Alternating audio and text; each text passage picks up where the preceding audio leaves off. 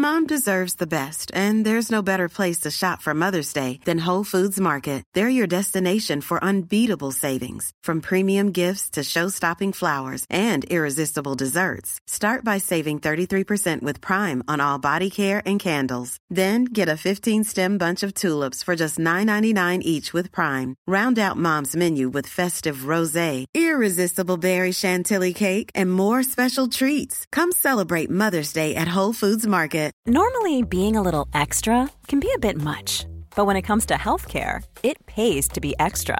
And United Healthcare makes it easy with Health Protector Guard fixed indemnity insurance plans. Underwritten by Golden Rule Insurance Company, they supplement your primary plan, helping you manage out of pocket costs without the usual requirements and restrictions like deductibles and enrollment periods. So when it comes to covering your medical bills, you can feel good about being a little extra. Visit uh1.com to find the Health Protector Guard plan for you. Hi, I'm Daniel, founder of Pretty Litter. Did you know cats tend to hide symptoms of sickness and pain? I learned this the hard way after losing my cat, Gingy. So I created Pretty Litter, a health monitoring litter that helps detect early signs of illness by changing colors, saving you money and potentially your cat's life. Pretty Litter is veterinarian developed, and it's the easiest way to keep tabs on your fur baby's health right at home. Go to prettylitter.com and use code ACAST for 20% off your first order and a free cat toy. Terms and conditions apply. See site for details. Los invitamos a hacerse Patreons y miembros del canal para 1. Acceso adelantado sin publicidad. 2. Contenido exclusivo. 3. Mercancía. 4. Contacto directo con nosotros. Y 5. Más atención por su dinero. Chequen la descripción para más información. Bienvenidos a una emisión más de este podcast que esperemos ser uno de sus favoritos. Negas, ¿cómo estás? Este, bien, hola, ¿cómo están? Muy emocionado yo por empezar. Vamos a darle. A darle, a darle. Eh, bueno, como les comentaba, eh, en los directos se están haciendo más seguido. Tenemos sorpresas para ustedes. Vamos a empezar a hacer esto más seguido, ¿verdad, Negas? Sí, sí, sí, sí, sí. Ay, mira, ya. tenemos nuestro, nuestro, este, eh, Flor, eh, ¿cómo se llama? El, el, supervisor de, de, de, piso, el Flor Manager, El Arnoldo ya nos dice, ya se escuchan los tres. Muchas gracias, Arnoldo. Ah, Por eso lo queremos. El Floor Manager ya nos dio el, la aprobación. Ya, preséntalo, maldita sea. Espérate, güey. pues no mames. vayan a Patreon para más información y, cositas y beneficios, etcétera, etcétera. Ya tenemos aquí a Alan de Charming Quar. Bienvenido, Alan. Hola, hola, gracias por la invitación. Igual muy emocionado, así que hay que darle. qué bueno, qué bueno. Y pues van a decir, y este chavalo tan guapo y tan intelectual, ¿qué onda? ¿De dónde es? Pues déjenme decirlo que este, este cabrón es un orgullo nacional. Eh, no, se fue a hacer su doctorado nada más y nada menos al sitio donde nos se va a hacer un agujero negro y nos van a tragar a todos, el CERN. Pero antes de cagarla nosotros, vamos a dejar que, él se presente y nos platique más de su, de su trayectoria profesional y, que nos, nos hable pues de los, de los microchips y todo eso porque nosotros no lo entendemos muy bien.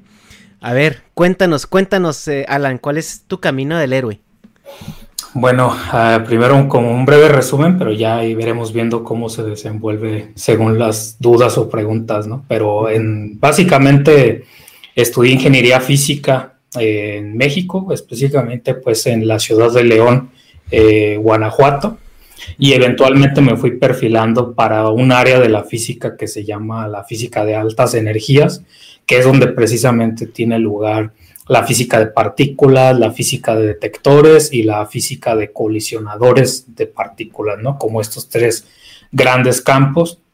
Y eventualmente tuve la oportunidad, digamos, de realizar mi estancia de investigación, que es común hacerla durante el doctorado en física, eh, pues en el CERN, ¿no? Entonces eh, fue una oportunidad que no dudé en tomar y estuve o he estado por lo menos desde el 2015 eh, aproximadamente en tres ocasiones diferentes, ¿no? O sea, voy, hago investigación, regreso, voy, hago investigación, regreso y así. Y eh, por la última fue pues básicamente toda mi estancia de doctorado. En ese punto me encuentro, eh, digamos, a punto de realizar mi defensa de tesis y eventualmente puede haber ahí mismo un postdoctorado o en otro lugar o ya iremos platicando qué, qué otras opciones hay, ¿no? Digamos, cronológicamente ese es como el resumen. Ok, eh, tú, eh, estoy viendo, a ver, eh, Para formar esto, también empieza tú, Negas, sí, antes de que la cague yo. Este, aquí, pues algo que ahorita mencionó Ernesto que él, por ejemplo, intentó irse para allá y que lo batearon. O sea, ¿cómo, cómo llegaste a trabajar hasta allá? O sea, ¿cuáles crees que fueron tus puntos a favor para que te consideraran para pues, algo que es, bueno, pues yo tengo entendido por cliché que es muy importante, pero igual ahí nos dicen, no, no es tanto, pero, o sea, porque tú estás adentro de, o igual si dices, no, esto va a salvar al mundo. Sí, bueno, eh, empezando por lo último que mencionas, en realidad es, el CERN es uno de varios centros de altas energías en el mundo, ¿no? Está, por ejemplo, el KK en Japón, DESI en Alemania, está Fermilab en Estados Unidos y digamos la lista sigue y sigue, ¿no? Pero como a este nivel, el, digamos, lo que se tiene que invertir entre pues, personas que se dediquen a eso y financieramente hablando, no se pueden permitir como la comunidad científica internacional que todos los centros hagan lo mismo.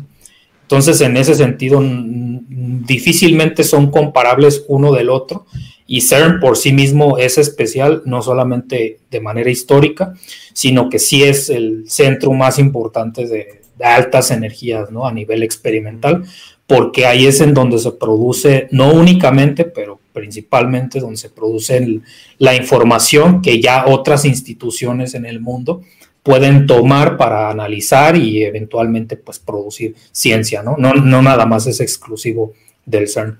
Sobre lo primero de cómo yo terminé ahí, bueno, primero eh, tengo que aclarar que, por ejemplo, cuando uno decide hacer un posgrado en física, al menos en México, eh, se va dando cuenta que, por ejemplo, el hecho de que la, la capacitación esté estructurada en posgrados, no es como la única manera porque dentro del Consejo Nacional de Ciencia y Tecnología, digo, para quien no esté familiarizado fuera de México, este es el CONACID, el que básicamente se encarga de ser como la institución eh, que regula todo esto, ¿no? La ciencia en México en general.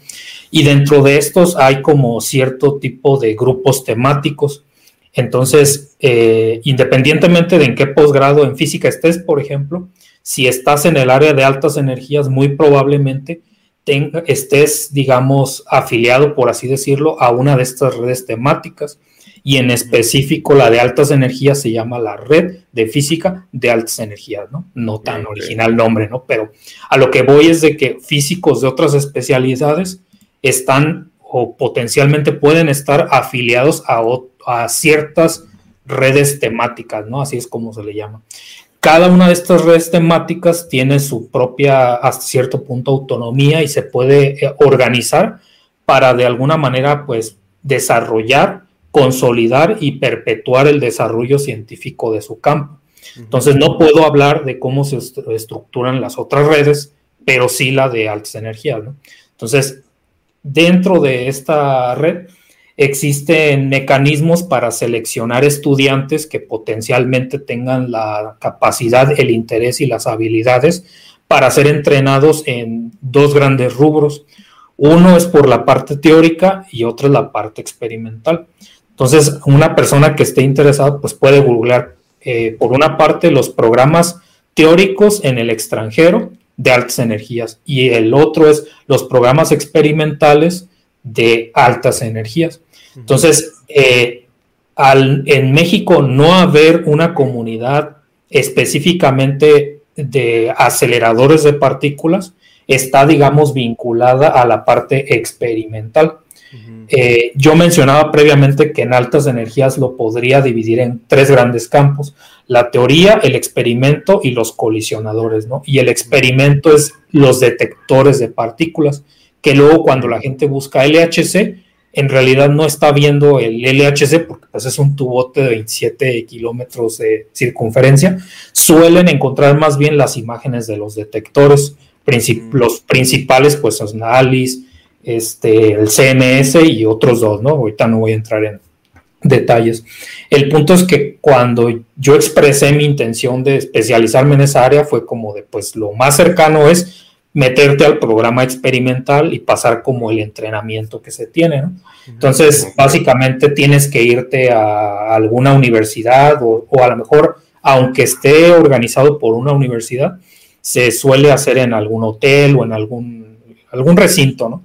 Te vas por tres, cuatro, cinco días de toda la República y pues te hacen evaluaciones de lo que sabes de teoría, lo que sabes de experimento, también te dan seminarios y eventualmente hacen un primer corte como de seleccionados.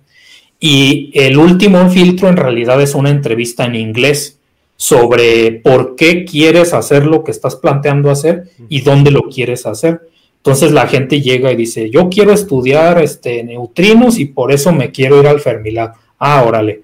Eh, yo quiero estudiar el bosón de Higgs y por eso me quiero ir al CERN. Ah, órale. Y así, ¿no? Entonces es como un 50-50 de conocimientos más tu capacidad de comunicarte, ¿no? ¿no? No hablamos de un inglés perfecto, pues, pero si vas a hacer una primera instancia de dos meses, no pueden invertir para que en dos meses apenas estés aprendiendo el idioma o lo que sea, ¿no? O sea, ya tienen que saber quiénes van a ser, ¿no? Entonces, en, ese, en, en, la vez que a mí me tocó, porque digamos es como el último año de tu licenciatura o el primero de la, del posgrado, no había antecedentes de gente que quisiera como hacer la parte de aceleradores. O sea, la gente que iba a experimentar quería hacer detectores de partículas, no colisionadores. Entonces hubo como un limbo ahí como de, es que tú, tú ganaste tu lugar, digamos, dentro de este concurso, porque de hecho es como un concurso, pero todavía no podemos asignarte eh, un espacio porque no lo teníamos contemplado, ¿no? Entonces, las opciones que se estaban barajeando era irme a Fermilab, a Estados Unidos, que ya está pues eh, al norte del país, y básicamente se complicaron muchas transacciones ahí de comunicación con el centro, porque estaban desarrollando cierto, o sea, estaban ocupados en pocas palabras, ¿no? Y al tardar tanto en responder y ya tener el recurso, fue como de, bueno, pues podemos intentar en el CERN, ¿no? Entonces, básicamente cuando les planteamos esa posibilidad fue como de, ok, o sea, sí puede venir a hacer su investigación, pero digamos, ustedes lo tienen que financiar, ¿no? Y eso no era un problema. Y eso fue la primera vez que yo fui. Y ya estando ese verano, eh, pues básicamente mi tirada fue, voy a dar el 110% o lo más que pueda para que de mis mismos asesores salga que digan, ¿sabes qué? Pues que queremos volver a invitar, ¿no? Ahora ya dentro de otra estructura hasta de financiamiento y lo que sea. Y fue como me pudieron invitar a la maestría y ahí estuve toda la maestría y luego me volvieron a invitar al doctorado, ¿no? Entonces, como que en resumen fue eh, llegar como pudiera haber llegado, o sea, y eventualmente valerme por mí mismo, ¿no? De, este, quiero estar, quiero estar aquí, ¿no? Tú traías un proyecto ya de entrada, ¿no? Entonces, para llegar.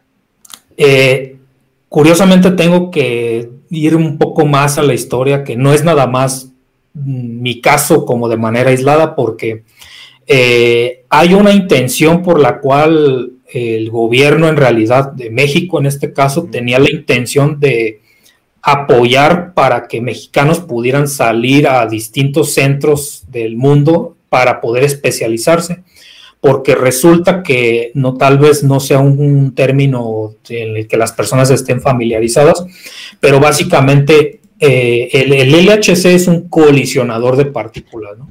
es un acelerador y el colisionador es un tipo nada más de acelerador. Hay otros tipos de aceleradores cuyo propósito es estudiar los componentes de la materia a escalas de nanómetros. Yo le hubiera llamado nanoscopio para que la gente lo entendiera a la primera, pero el nombre técnico es fuente de luz sincrotrón, que ya podría indagar un poco más en el nombre, pero el punto es que la comunidad científica de México, por lo menos hace 10 años, identificó que ya hay muchos trenes tecnológicos que se, nos han ido, ¿no? A nivel país, no desarrollamos eh, inteligencia artificial, no hacemos la automatización, no hacemos, o sea, podría dar 100 cosas de las que no pudimos ser pioneros, digamos, y, y aunque se está intentando, está difícil alcanzar ese tren, ¿no? Es lo que quiero decir, ¿no? Anticipándose a una posible siguiente revolución industrial, porque así es como lo anticipamos, va a ser eh, la era de las nanocositas, ¿no? O sea, la nanomedicina, los nanorobots, los este, nanomateriales, etcétera, etcétera. Entonces, para tú poder como nación desarrollar algo así, necesitas poder tener un instrumento científico de esta naturaleza o al menos es la manera más eficiente, no necesariamente la más económica, de realizar esta investigación. Entonces, con la mira en tener un centro nacional de luz sincrotrón, se dijo, ¿sabes qué? Te compro, o sea, la idea, ¿no? En el Senado de la República, básicamente, pero eh, tu comunidad científica no tienes a nadie que sepa diseñar, operar, mantener, construir y crear, básicamente, aceleradores de partículas. Entonces lo que te propongo es darte recursos para que hagas como cierto tipo de vínculos de asociación entre distintos centros de investigación del mundo y entre ustedes determinen y, dictaminen quiénes deberían y por qué razones eh, consumir esos recursos para irse a entrenar a distintas partes del mundo. Entonces, compañeros de mi generación, digamos, no necesariamente de mi universidad, me refiero del área en la que estoy. Hay gente que se tuvo que ir a especializar al KK en Japón, hay gente que se tuvo que especializar en Fermilab en Estados Unidos y otros más nos tocó, digamos, en el CERN. Ese es como el siguiente nivel de la historia, ¿no? Ya específicamente dentro del CERN, como ya lo adelantaste, o sea, no cualquiera puede llegar y tocar las puertas y decir, acéptenme, ¿no? Tiene que haber, eh, la primer posibilidad es que seas parte de un Estado miembro. México no es parte de los Estados miembros, para eso tienes que pagar, no recuerdo cuántos millones de euros anuales para tú poder beneficiarte de la tecnología que se desarrolla ahí y mandar estudiantes. La segunda opción es, sin tú pertenecer a un país miembro, tú puedes estar en una universidad de un país miembro que tenga un proyecto específico con el CERN. Entonces es como triangular porque hay mucha gente que de repente se la aceptaron en la Universidad de París y los mandan al CERN. Lo aceptaron en la Universidad de, no sé, de Madrid y los mandan al CERN. Y a la Universidad de Tokio y los mandan al CERN. Eso es la segunda forma más común. Y la tercera forma más común es directamente entre las eh, los CONACITs del mundo, básicamente, haciendo un vínculo directo con la institución para poder, eh, digamos, enviar a sus estudiantes. Entonces, yo entré dentro de ese tercer mecanismo por la necesidad, digamos, de desarrollar esta, estas tecnologías. Entonces, estamos hablando de que en el mundo hay aproximadamente 50 centros donde se puede hacer este tipo de, de estudios los, las fuentes de luz sincrotrón. Y en toda América Latina, solamente Brasil tiene una y está, digamos, en camino de desarrollar una segunda fuente de luz. Y México, digamos, está en colaboración con el gobierno de Australia, con el de Brasil, con el de Suiza, para poder hacer lo necesario para tener nosotros nuestra propia fuente de, radiación. Para que más o menos se den una idea, pues, el nivel de complejidad tecnológico pudiera ser equiparable al de tener un reactor nuclear, ¿no? Pero eh, no necesariamente el mismo. Entonces se pueden dar una idea de que es un tema bastante costoso, pero también bastante necesario para reducir o mitigar nuestra dependencia tecnológica hacia un mediano o largo plazo. Entonces, en el mundo hay aproximadamente 4.000 expertos en temas de aceleradores de partículas. Y México dio sus primeros pasitos empezando hace 10 años. Y digamos dentro de los que podríamos contar especialistas dentro de esta área, no somos más de 20 personas quizá, ¿no? No es suficiente, pero el plan siempre fue que esta primer generación de científicos, del cual eh, hasta el momento ya graduados, digamos, yo sería como el más joven del grupo, eh, en realidad nos ha tocado a nosotros hacer eh, de entrenadores o algo, por así decirlo, de la siguiente generación de científicos, ingenieros, eh, técnicos, tecnólogos de esa misma área. Entonces, así como a nosotros nos tocó ir a otros centros y dentro de esos centros al mismo tiempo nos enviaron a escuelas especializadas, que el CERN tiene una escuela, este, el KK tiene otra y así, ¿no? Entonces, eh, México inició, ya tiene, por lo menos ya hemos hecho cuatro, tres o cuatro, no recuerdo exactamente, eh, la Mexican Particle Accelerator School. Entonces, ya a este nivel no es necesario, digamos, como completa o absoluta pues necesidad irte hacia el extranjero a entrenarte, sino que ya nosotros podemos empezar a apoyar dentro de mismo México a tener esta siguiente generación. Entonces, eh, aproximadamente se eligen entre 20, 25 personas, de las cuales eventualmente van y hacen su posgrado, y es como un plan que ha durado por bastantes años Faltan todavía varios años para implementarse, pero el objetivo es tener una masa crítica de especialistas en el área para justificar la inversión de crear este centro nacional.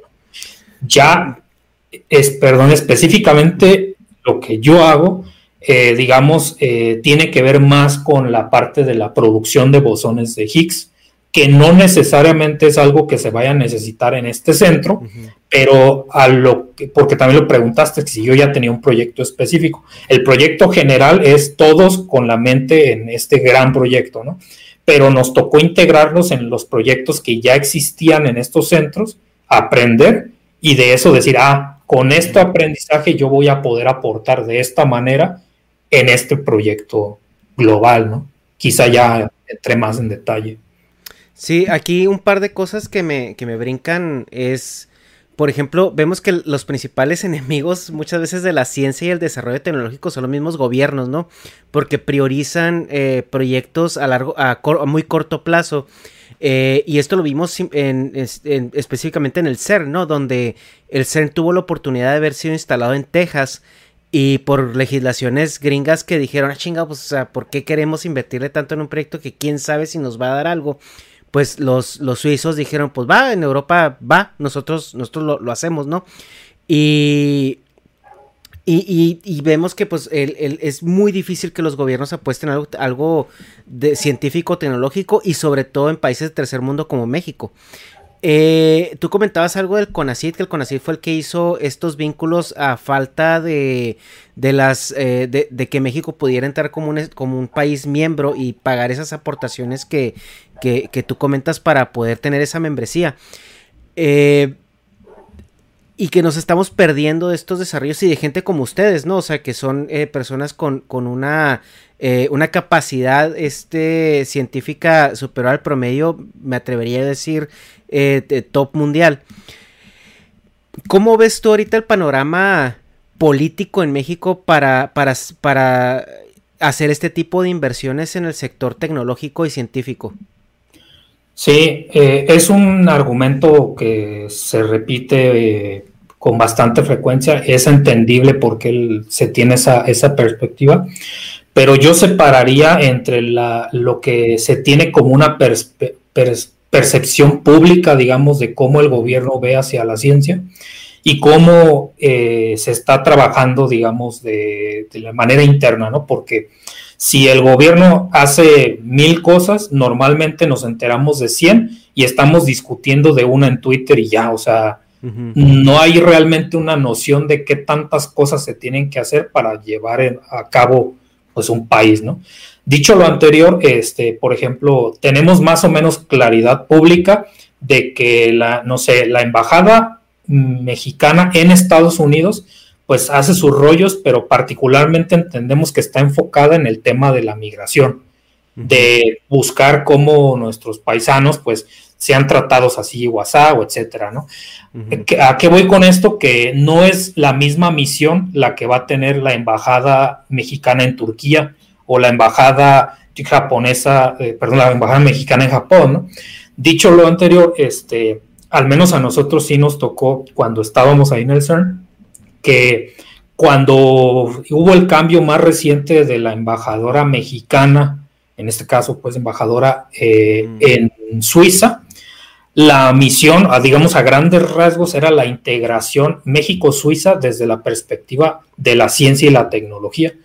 yo de primera impresión me sorprendí porque dije, pues a lo mejor pudo haber sido lo económico, pudo haber sido lo diplomático, pero específicamente es la parte de la transferencia y desarrollo tecnológico. ¿Por qué sabemos esto? Bueno, esto es público, pero si bien no se estuvo debatiendo en Twitter y a la gente no le importó, pues digamos, pasó más como en el plano de lo discreto, ¿no? Pero por ningún motivo fue ni secreto ni a puerta cerrada. O sea, ¿qué sucedió? Que cuando hubo esta transición, pues en realidad la embajadora lo primero que hizo fue ir al CERN a platicar con los que, mexicanos que estábamos ahí. Y fue cuando nos dijo, no, pensamos que nos iba a decir, pues yo les vengo a decir que hagan y no, no, fue como de, mira, yo tengo una trayectoria diplomática, científica no soy, los vengo a escuchar a ustedes. O sea, ¿qué necesitan para que esto que se está llevando a cabo se pueda implementar en México? Y ahí tuvimos oportunidad de decir, mira, pues falta esto, esto, esto, esto. Y iba tomando nota. O sea, que se haya hecho ya o no, o se pueda realizar de manera inmediata, es otro asunto. Pero a lo que voy es que, eh, para bien o para mal, el, gobierno y los gobiernos en general tienen la, a la ciencia en cierto nivel, pero en tanto les pueda permitir desarrollar tecnología que a su vez les permita desarrollar pues algo en lo económico, ¿no? Ya sea patentes y todo, ¿no? Ahora yo soy el primero que salta a, argumentar cómo la ciencia no tiene como propósito desarrollar tecnología, tiene como propósito desarrollar conocimiento científico y el conocimiento científico es un fin en sí mismo. Que podamos utilizar ese conocimiento científico para desarrollar tecnología es grandioso, pero no es el objetivo, ¿no? Entonces creo que la relación de la ciencia como el gobierno no es directamente a través de la ciencia. Y lo notas cuando le preguntas a los políticos en campaña de, oye, ¿cómo vas a tratar a los científicos? Lo primero que dicen es, sí, yo apoyo la ciencia, vamos a tener más tecnología e inversión y trabajo. Y es como de, pero no te estamos preguntando eso. O sea, ni siquiera entienden ni la relación ni la diferencia entre ciencia y tecnología. Y no hay ahorita, ajá, eh, nada más eh, permíteme preguntarte, eh, porque vimos una situación muy sonada en México con el CONACIT, ¿no? De que los, los profesionistas estaban perdiendo sus becas, los estaban dejando morir en sus, en, donde estaban estudiando, etcétera, etcétera. Y ahorita que tú comentabas de que el CONACIT es como este puente principal entre esas organizaciones, por así decirlo, de investigación como el CERN. Eh, eh, eh, ¿Es, ¿Es, cierto, o sea, que estamos en una situación difícil ahorita en, términos prácticos con el CONACID? O, cuál es la realidad de, eso tú que lo puedes experimentar de primera mano? Bueno, eh, lo primero que tendría que mencionar es que en realidad desde la perspectiva general, también para los mismos científicos y estudiantes, esa organización es un poco opaca en el sentido de que no tenemos mucha injerencia en qué se decide o qué pasa, o sea, tampoco es como que sea una institución democrática en donde todos los científicos argumenten, no, yo a favor sí, pero dependen de ella, ¿no? O sea, al momento de que estás ya fuera del país o estudiando una, una maestría, un doctorado, o por ejemplo, a lo mejor en tu caso, no sé si en un inicio cuando te fuiste tú a, al ser con tu investigación, ibas tú pagado por el conocido, o sea, tú dependías de, comer del CONACID, así como, como muchos eh, eh, eh, profesionistas y estudiantes que se van a, a continuar sus estudios de investigación. Y, y, por lo mismo, o sea, porque como no es democrática, o sea, a veces te ves a la merced de, de, las decisiones que se tomen. Y también la otra cosa es de que tengo entendido que no les permiten trabajar mientras estás tú este, arropado por, por una beca con ACID. Sí, se le llama el contrato de dedicación exclusiva. Este, sí, también yo inicialmente, o sea, el apoyo, la razón por la que yo pude estar allá es en el, por el CONACID, eh, tanto por estos vínculos como por el financiamiento, o sea, claro que es así. Por supuesto que hay muchos compañeros que a lo mejor en otras circunstancias también han tenido complicaciones, pero son como muchos detalles como que se tienen que evaluar de, de por qué termina siendo así. Te voy a dar un ejemplo. En el caso del CERN, dice, ¿sabes qué? Sí estoy dispuesto a aceptar estudiantes, pero bajo mis propias reglas de cómo yo acepto estudiantes. ¿Cuál es esa regla? Es que independientemente de cuánto te paguen a ti en tu universidad, en tu posgrado, esa cantidad me la tienes que reportar a mí. Lo voy a traducir o lo voy a convertir a francos suizos, que es la moneda que se utiliza en el CERN, y de acuerdo al salario que estipulan que es lo digno para un estudiante, descontándote lo que ya te dieron en tu país, digamos, te tienen que dar ese sueldo, ¿no? Ok. ¿Qué es lo que significa esto? Que tú no estás a merced de las fluctuaciones del tipo de cambio. Si de repente el peso ya no vale, eh, el franco suizo ya no vale 20 pesos, sino se va a 40, eso significa que si tú estás reportando X cantidad de francos suizos, va a, reducirse a la mitad. Entonces el CERN te tiene que compensar lo siguiente. O sea, es un mecanismo de compensación. Sí, pero estás de acuerdo que ese mecanismo es como, pues bien de primer mundo. O sea, es como preocuparte por... A ver, pero por eso digo que hay que ver con vincitas o aprender, mejor dicho, de esos mecanismos. Porque ciertamente yo tuve muchos colegas de otras áreas que incluso llegué a encontrarme, pues, o sea, porque terminamos conociéndonos en alguna parte ¿no? de Europa. Eh, y si a ellos su, financiamiento llegaba directamente en pesos y iban a estar tres años allá, a lo mejor la X cantidad de euros que les habían asignado, pues por la devaluación al final ya se la estaban viendo bien difícil. Entonces, eh, si solamente nos enfocamos en lo que no es del todo correcto, como exponer a ese tipo de fluctuaciones financieras a tus estudiantes, mientras que a otros no por tu cuenta, pero que las mismas instituciones te forzaron a tener estos mecanismos, pues la idea tendría que ser aprender de estos mecanismos, ¿no? Y transferirlo para, para el resto de estudiantes. Sí, es que, o sea, como que yo veo que, pues, por ejemplo, Hecha aquí es más bien echarle al pinche gobierno, puto. Y, y pues, o sea, el punto, y yo, yo, también lo vi con un compa que, pues, me decía, no, es que una beca en el CONACIT y una beca en el CONACIT.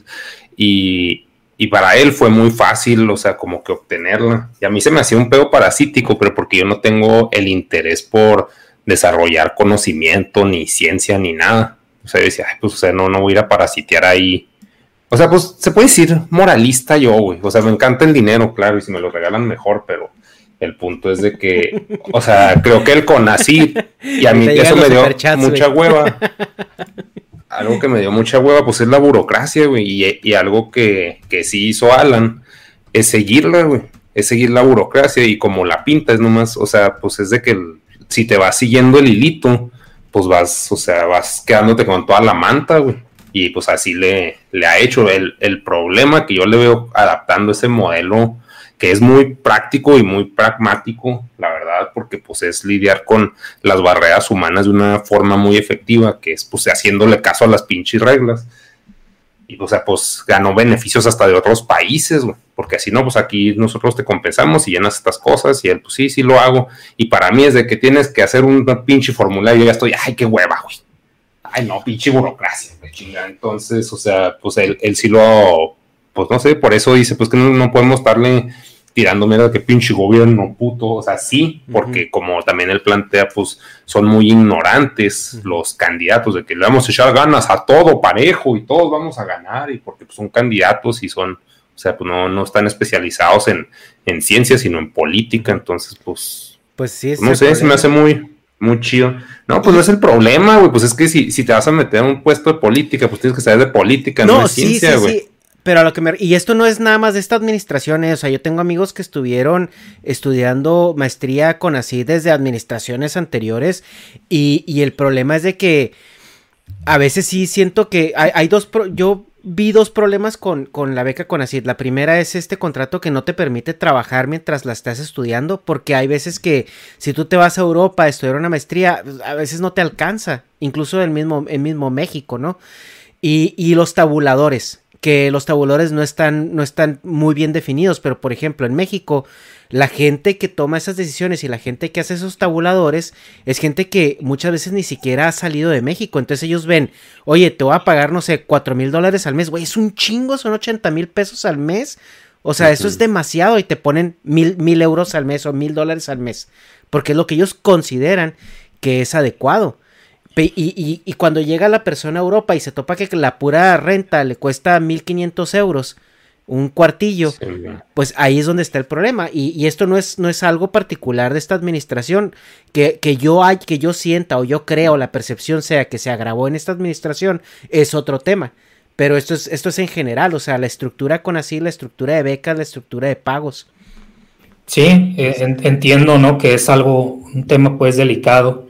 Pero, por ejemplo, creo que mm, cabe mencionar algo en este momento, ¿no? Lo que les contaba del proyecto justamente de la fuente de luz, precisamente se ve afectado en lo político porque pocos políticos están dispuestos a hacer algo que toma más de seis años hacer. Entonces, eh, digamos, ya se ha intentado a partir de científicos que están metidos a la política, y políticos que están metidos en el área de la ciencia, que eso pasa, o sea, es una de las posibles áreas en las que te puedes especializar.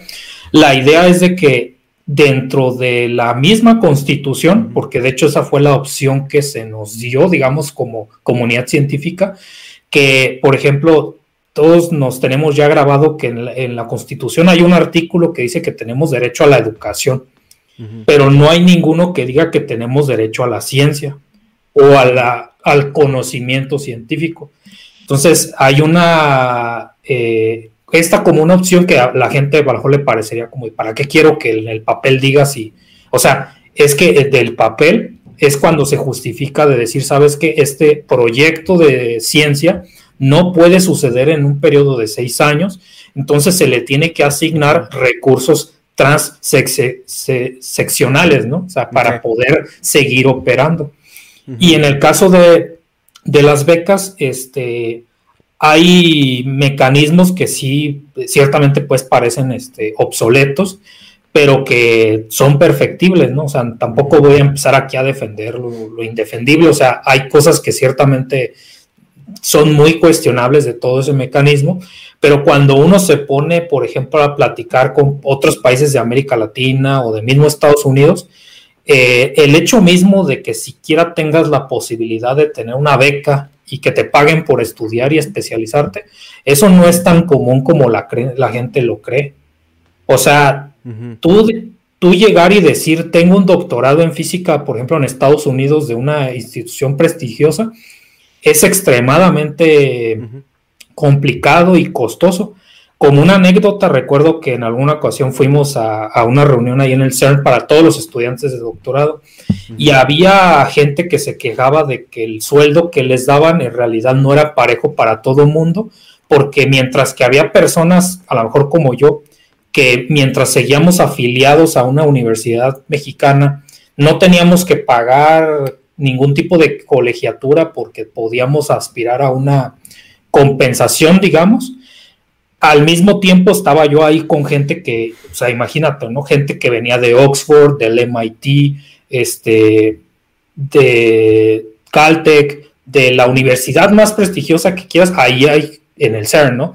Y ellos tenían que pagar, por ejemplo, mil o mil quinientos dólares de colegiatura. Entonces, a la hora de hacer las cuentas, parecía que les daban menos dinero a ellos.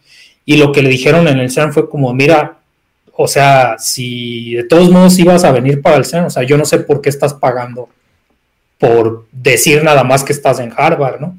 Y había gente, y había gente que, y yo decía, pues sí es cierto, o sea, todos de aquí vamos a salir diciendo, estuve en el CERN, ¿no? Y esta gente ni siquiera se paró en Harvard, solo pagó la colegiatura. Sí, pues entonces es el estatus. A lo que voy es, yo no estoy sugiriendo como de no te quejes o confórmate, al revés, o sea, que simultáneamente poder valorar lo que tenemos y viendo lo que se puede hacer en otros países, exigir eso también, ¿no? Porque a fin de cuentas, la gente que está en el CONACYT, bueno, no todos, y yo sé que va cambiando según el gobierno, pero pues mismos compañeros científicos son los que terminan eh, estando en este tipo de organizaciones. Y por ejemplo, en el, si te vas a nivel de cómo se deciden las leyes y cómo se toman las decisiones, pues ahí está la Comisión de Ciencia y Tecnología, por ejemplo, ¿no? Entonces hay gente que sin directamente ser del área de la política, pero sí de científica, puede irse integrándose a tomar esas decisiones. Entonces, así como hay gente que válidamente dice, yo quiero hacer mi doctorado y especializarme en bosones de Higgs, alguien tendría que decir, yo quiero especializarme en legislación de ciencia y tecnología. Y tendría que ser igual de válido, ¿no? En lugar de señalar a la gente y decir, ustedes no saben, ¿no? Es como de, ok, pues. Sí, ok, boomer, ¿no? Pero, eh, sí, eh, exactamente, justo eso. Eh, muchas veces, cuando tú das algo, y se ve mucho en, México sobre todo, que te dan algo que, que, podría verse mediocre y siempre te apuntan, mira, pero es que allá, o sea, no sé, te dan, no sé, una, una, una comida así medio rara y lo, sí, pero hay niños en África que no comen, ¿no? Pues sí, güey, pero no estamos en África, cabrón, o sea, hay que apuntarle más para arriba y es justo como lo comentabas, o sea, no es tanto como que nos conformemos con lo que haya, hay que aprender a utilizar las herramientas disponibles, pero siempre tratar de, de, de When you're ready to pop the question, the last thing you want to do is second guess the ring. At Bluenile.com, you can design a one of a kind ring with the ease and convenience of shopping online. Choose your diamond and setting. When you find the one, you'll get it delivered right to your door. Go to Bluenile.com and use promo code LISTEN to get $50 off your purchase of $500 or more. That's code LISTEN at Bluenile.com for $50 off your purchase. Bluenile.com code LISTEN. Hi, I'm Daniel, founder of Pretty Litter. Cats and cat owners deserve better than any old fashioned litter. That's why I teamed up with scientists and veterinarians to create Pretty Litter. Its innovative crystal formula has superior odor control and weighs up to 80% less than clay litter. Pretty Litter even monitors health by changing colors to help detect early signs of potential illness. It's the world's smartest kitty litter.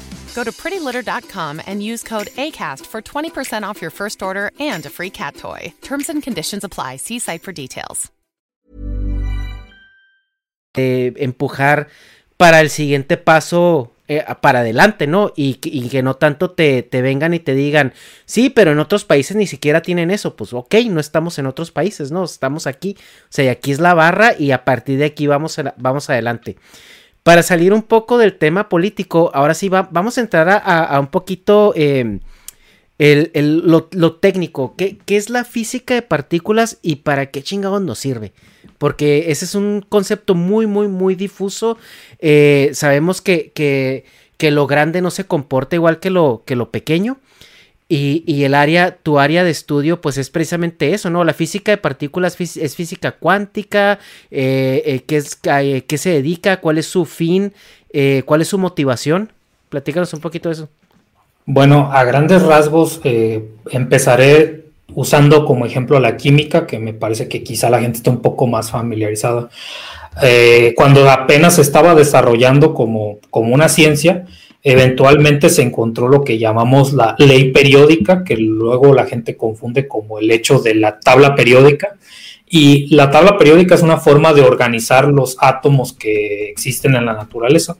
Podríamos organizarlos de otras maneras, pero el punto es que la ley periódica predice las características de los átomos según a la familia o el rango que exista, ¿no?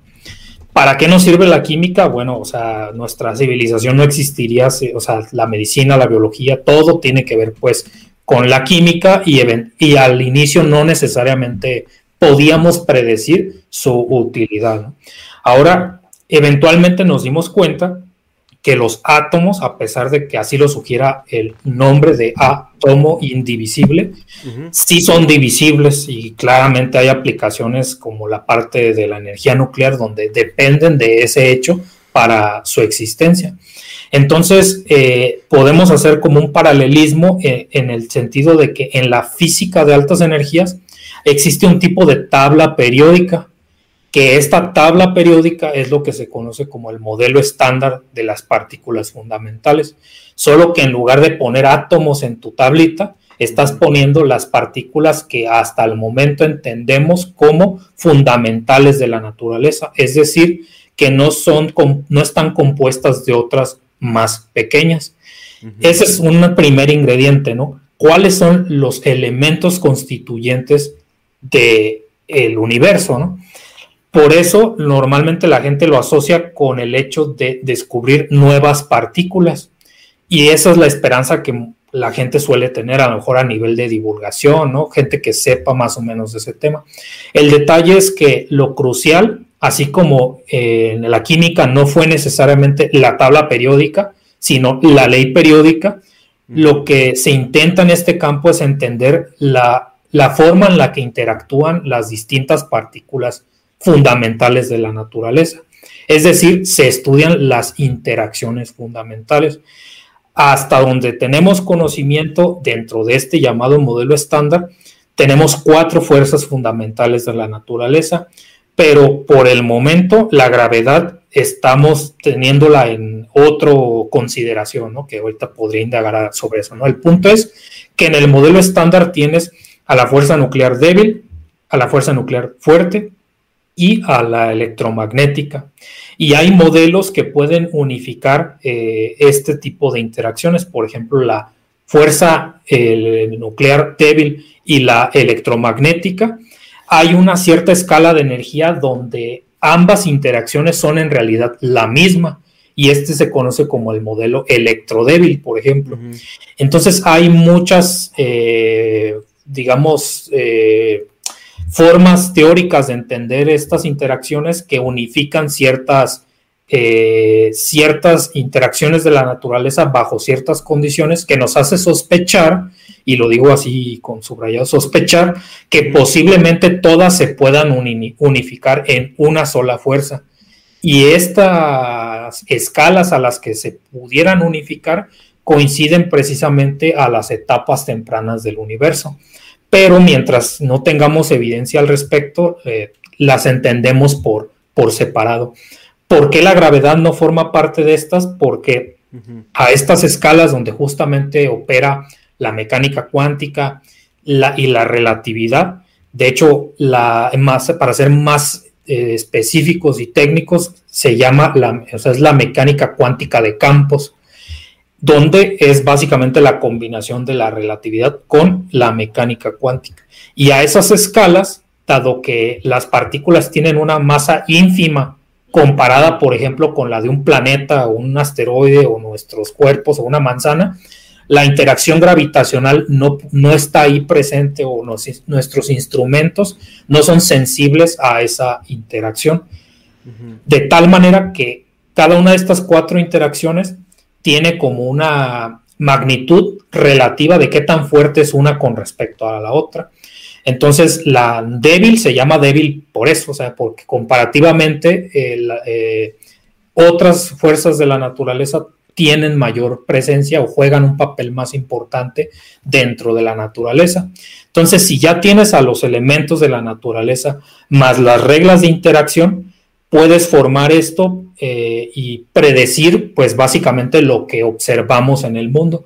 ¿Qué es lo que principalmente observamos dentro de nuestro alcance? pues básicamente a los átomos y lo que está compuesto, ¿no? Protones, neutrones y electrones. Y a punta de protones, electrones y, neutrones podemos explicar la materia condensada, le llamamos así. Pero hay muchas otras partículas que pueden combinarse de muchas otras formas que por sus características son inestables y no las podemos encontrar naturalmente en la naturaleza. Para eso necesitamos un colisionador, para inducir artificialmente la producción de estas partículas y estudiar sus propiedades. Una de estas partículas, la, que suele ser la más famosa, al menos en estos tiempos, es el bosón de Higgs, que tiene su papel dentro de este esquema, el, ¿no? el, bosón de Higgs viene siendo como la, joya de la corona del, LHC, ¿no? Eh, es, como, ok, ya, lo, eh, porque yo entiendo o escuché que cuando se construyó este proyecto el bosón de Higgs ya estaba teorizado, ¿no? Y era como parte de lo que, de lo que perseguía el, proyecto en sí. Sí, justamente era la principal, pero no la única razón por la que se justificó la creación del LHC y los detectores que se requieren para hacer ¿Por qué es, ¿Por qué es tan importante el bosón de Higgs? Bueno, eh, tratando de evitar los detalles técnicos, digamos. Eh, primero tengo que explicar eh, una historia, ¿no? Digamos, eh, las partículas de este modelo estándar, o sea, de la, donde estamos poniendo a las partículas que ya conocemos, se pueden acomodar y se pueden ahí decir, ¿sabes qué? Tiene tanta masa, tiene tal carga eléctrica, si la tiene, o tiene tal spin si lo tiene, o tal propiedad, ¿no? Entonces, si solamente usabas las reglas conocidas del modelo estándar hace 70 años, ciertas partículas tenían que tener cero masa, como lo puede ser el fotón del que se compone la, radiación electromagnética. Pero cuando tú vas al experimento, al colisionador y detectas esas partículas, resulta que no solo sí tienen masa, sino son muy masivas. Entonces no había una explicación de por qué con las reglas que teníamos no podíamos explicar la masa de estas partículas. Pues estamos hablando de que descubrimos que el fotón tenía masa. No, el fotón no. Ok.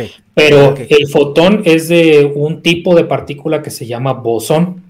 Mm. Y es, hay dos grandes tipos, los fermiones y los bosones. A grandes rasgos, sin importar ahorita el nombre, los, los fermiones no pueden ocupar el mismo espacio y los bosones sí. Entonces los fermiones son los que se pueden aglomerar para dar pie a la materia estable y los bosones no en realidad, ¿no? Y, eso tiene que ver a la velocidad en la que se mueven, porque yo entiendo que el fotón se mueve a la velocidad de la luz, ¿no? Sí, el fotón se mueve a la velocidad de la luz, pero tiene que, eh, tiene que ver, digamos ya a nivel técnico, de cuántos grados de libertad puede tener una partícula. En el caso del fotón, estos grados de libertad son las polarizaciones del fotón. Entonces, un fotón solo puede tener dos polarizaciones. Si tuviera tres, implicaría que tuviera otras consecuencias que ahorita, pues, nos tardaríamos en detallar, ¿no?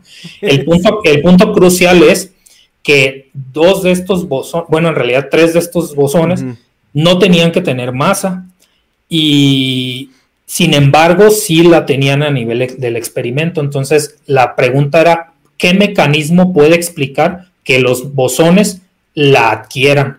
Mm. Este mecanismo fue lo que propuso Peter Higgs y se conoció como el mecanismo de Higgs. Para que el mecanismo de Higgs pudiera funcionar implicaba la existencia de un campo fundamental de la naturaleza que no teníamos noción de él es una predicción teórica y dijo Peter Higgs, ¿no? Tiene que haber un campo con estas características que hoy en día le conocemos como el campo de Higgs. Ese es el segundo concepto que tengo que plantear. Y si el campo de Higgs existe, explicaría bajo este mecanismo que estas partículas adquieran su masa. Ok, ¿cómo podemos verificar experimentalmente si existe o no existe el campo de Higgs? Si te lo preguntaras para el campo electromagnético y tú no tuvieras tecnología para directamente medir el campo electromagnético, lo que puedes hacer es excitar ese campo y que los cuantos de ese campo, que son partículas, sí las puedas detectar. En el, campo del, en el caso del campo electromagnético, estas partículas son los fotones. En el caso del campo de Higgs, es el bosón de Higgs. Entonces, ese es el tercer concepto. Todo el LHC se diseñó para inducir la producción de este bosón de Higgs, porque si verificabas su existencia, verificas la existencia del campo de Higgs y verificas la existencia del mecanismo que era lo que faltaba como de pieza de este rompecabezas. Oye, ¿y no crees que era también un ejercicio así como es que no, no sé qué tanto era un ejercicio de fe y lo otro era un ejercicio. Tengo todas estas ecuaciones, tengo toda esta teoría que me dicen que si creo un anillo de 27 kilómetros y hago chocar este eh, partículas dentro de él, voy a poder detectar esto. Eh, o sea, me parece como algo hasta cierto punto o sea, muy arriesgado, ¿no? o... Pues mira, sé que va a sonar. Qué bueno que fue exitoso, pero, pero como, ¿cómo se lo que a la gente, no? Sé, sé, que va a sonar muy arrogante.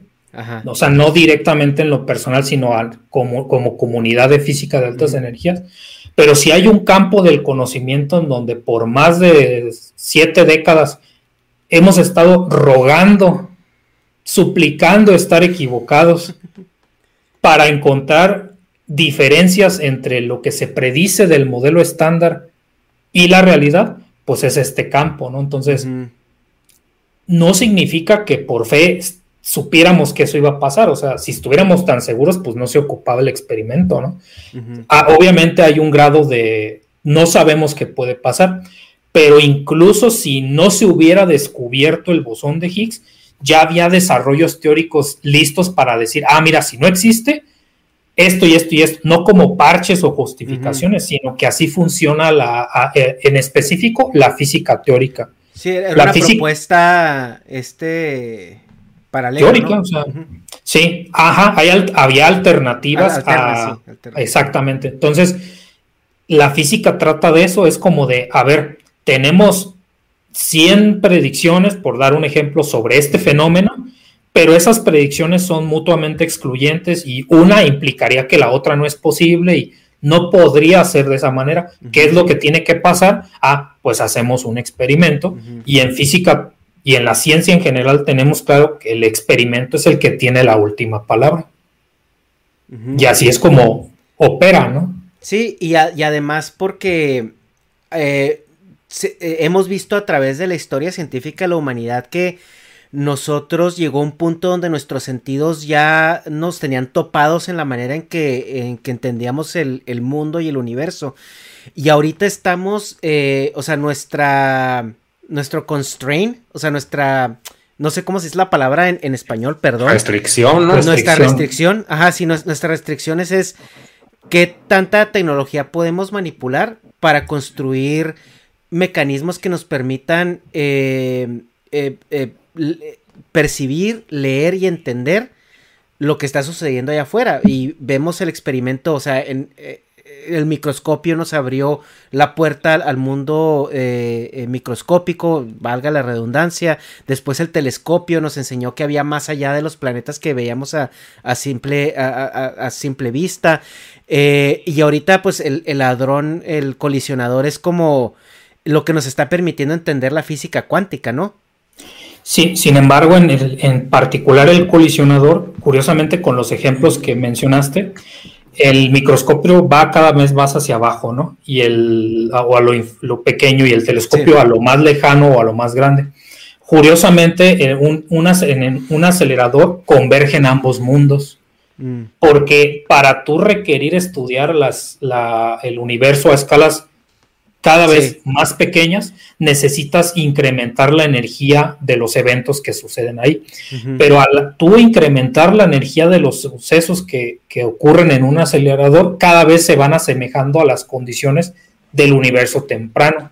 Entonces, la gente del área de física de partículas y el área de cosmología están completamente relacionados porque hay descubrimientos de la, en cosmología que pactan o tienen que ver con el de física de partículas y viceversa. Entonces ya estamos llegando a ese punto de convergencia donde el espacio lo podemos estudiar en el laboratorio o yendo hacia el espacio, ¿no? Y tecnológicamente es más viable hacerlo desde el planeta Tierra pues que lanzarte al no sé qué rayos está pasando, ¿no? Sí. Ajá. Sí, no manches. Eh, Entonces, el, colisionador ahorita está topado, ¿no? Porque para, para realizar experimentos o... Eh, yo he escuchado que hay partículas teorizadas, pero para poder descubrirlas necesitas un colisionador más grande, ¿no? Sí. Justo ya lo había empezado a mencionar que, que yo no trabajé directamente en el LHC, sino en el proyecto o uno de las posibles eh, siguientes reemplazos de este colisionador, que es el FCC o el Future Circular Collider. Este, eh, este siguiente acelerador, a diferencia del LHC, que es una circunferencia de 27 kilómetros, eh, básicamente el FCC es aproximadamente cuatro veces más grande. Estaría instalado en las inmediaciones también del CERN, pasando por abajo de un monte que se llama el Monte Yura y por el otro extremo por abajo del lago de Ginebra. Entonces, este tipo de proyectos es una obra de no solamente científica, sino a nivel de ingeniería tiene que ver todo la parte hidráulica, geológica, eléctrica, electrónica, óptica, vacío, radiofrecuencia, química, informática, computación, y así me puedo seguir. O sea, en el CERN hay expertos de muchísimas áreas para empezar, ¿no? Entonces, eh, lo otro es que, dado que ya mencioné que ya se descubrió el bosón de Higgs, eh, hay dos grandes categorías según el propósito de un colisionador y estas son una máquina de exploración y una máquina de precisión o de descubrimiento y de precisión. El LHC era una máquina de descubrimiento porque como no se sabía qué energía tenía el bosón de Higgs, tenía que barrer en un amplio rango de energías, ¿no? Entonces es el equivalente, por hacer una analogía burda, como que te hubieran mandado a explorar una cueva con una fuente de iluminación que el punto era que iluminaras lo más posible para ver qué rayos había ahí, ¿no? Y en el momento en que te diste cuenta, ah, mira, allá está, ya confirmamos que lo que estamos buscando ahí está, ahora ya no te vas a poner a explorar en todos los rangos de energía, sino específicamente con una fuente de luz dedicada, pues ya vas a observar lo que estás queriendo hacer, ¿no? Para eso la siguiente generación tiene que ser una máquina de precisión. Entonces, la primera etapa del FCC es para colisionar ya no protones como el LHC, sino electrones y positrones. Y específicamente mi doctorado consistió en estudiar las condiciones en las que se pueda producir la mayor cantidad de bosones de Higgs de manera directa para ahora estudiar sus propiedades. Y de llevarse a cabo, pues eso se implementará aproximadamente en el año 2035. Ya tendría que estar en operación este dispositivo para que... nos demos una idea de, Ajá, sí, pues es lo que dices también del gobierno, pues cómo van a querer poner algo para el 2035, pues claro que jamás vamos a tener tecnología aquí, bueno, suponiendo seguimos con la misma tendencia de, de gobierno de que pues lo que yo pueda hacer pues van a ser puras cosas pues, proyectos de ajá o sea se me hace 2035 no o sea también es parte quizá de nuestra cultura se puede decir mediocre pero pues sí ni yo sé qué voy a hacer hasta el 2035 ¿verdad? que no pues ya voy a tener acabado un pinche este cómo se llama un, ah, pues un aro gigante de que colisiona mal es ese que güey mames bueno, y es más o menos en la misma escala de tiempo que las misiones que se planean para llegar a Marte. Entonces, de hecho, cuando se habla del proyecto, ponemos la línea del tiempo y aparece así como llegada a Marte. O sea, como que, o sea, ese es el... Y por ejemplo, en la ciencia justamente operamos a esas escalas, o sea, Oye, a escalas de décadas. Oye, quizás nada que ver, me voy a ir acá bien, bien primaria o más bien secundaria, güey, que tenía esa duda. O sea, ¿cómo descubrieron, o sea, teorizaron los átomos, güey, pero cómo los agruparon en la tabla periódica, sin, si no, o sea, cómo sabían que estaban, güey. Y decían, no, este güey tiene tantos, este tantos, si no los veían, o, o sea, ¿cuál era el sensor para decir que existían? O sea, eso nunca me explicaron cuál era el sensor que determinó su existencia. Bueno, por, muchísimo tiempo la, química se desarrolló sin directamente tener una noción de, clara de la existencia del, átomo. O sea, era algo que se tenía contemplado y que los experimentos coincidían con eso. Pero para ser más concreto en tu pregunta, se utilizó la termodinámica. O sea, tú puedes tener un gas y las propiedades termodinámicas de ese gas, su relación entre presión, volumen y temperatura, entre otras cosas, dependen de las características microscópicas de ese gas. Entonces, eh, específicamente un gas tiene la característica de que a ciertas condiciones los átomos que le componen no interactúan entre, entre, entre sí. De tal manera que también puede simplificar un poquito más el problema. El modelo, sí. El modelo. Entonces, eh, a punta de experimentos termodinámicos se tuvo que descubrir que, por ejemplo, el, eh, qué componía el aire, ¿no? Por ejemplo, fue un hito científico la licuefacción del aire, que significa, digamos, comprimir a tal punto el aire que pase de un estado gaseoso a uno líquido. Eso significa, ¿no? Y ya teniéndolo a esas condiciones, ya puedes hacer otros experimentos. O sea, lo que voy es que por mucho tiempo fue indirecto. Eh, la clave fue dar con la ley periódica de que, así por ejemplo, decir, ¿sabes que Este metal en principio no tiene que ver nada con este otro metal, pero de hecho el mismo, la misma razón por la que le llamamos metales es porque comparten características. O químicamente estas sales les llamamos sales porque comparten estas características. Entonces empezaron a hacer una, a notar que conforme la masa de los núcleos que tú predecías aumentaba, se podían repetir esas propiedades. Entonces dijeron, a ver, ahorita las tenemos como si fueran así nada más coleccionables de átomos así dispersos, ¿no? Si, por, si entendemos, o sea, si teorizamos que la ley periódica existe, o sea, es una propuesta, supongamos que existe esta ley periódica, los átomos se tienen que acomodar. Si nada más conocían 70 o los que conocían, los tenían que acomodar en donde les tocara.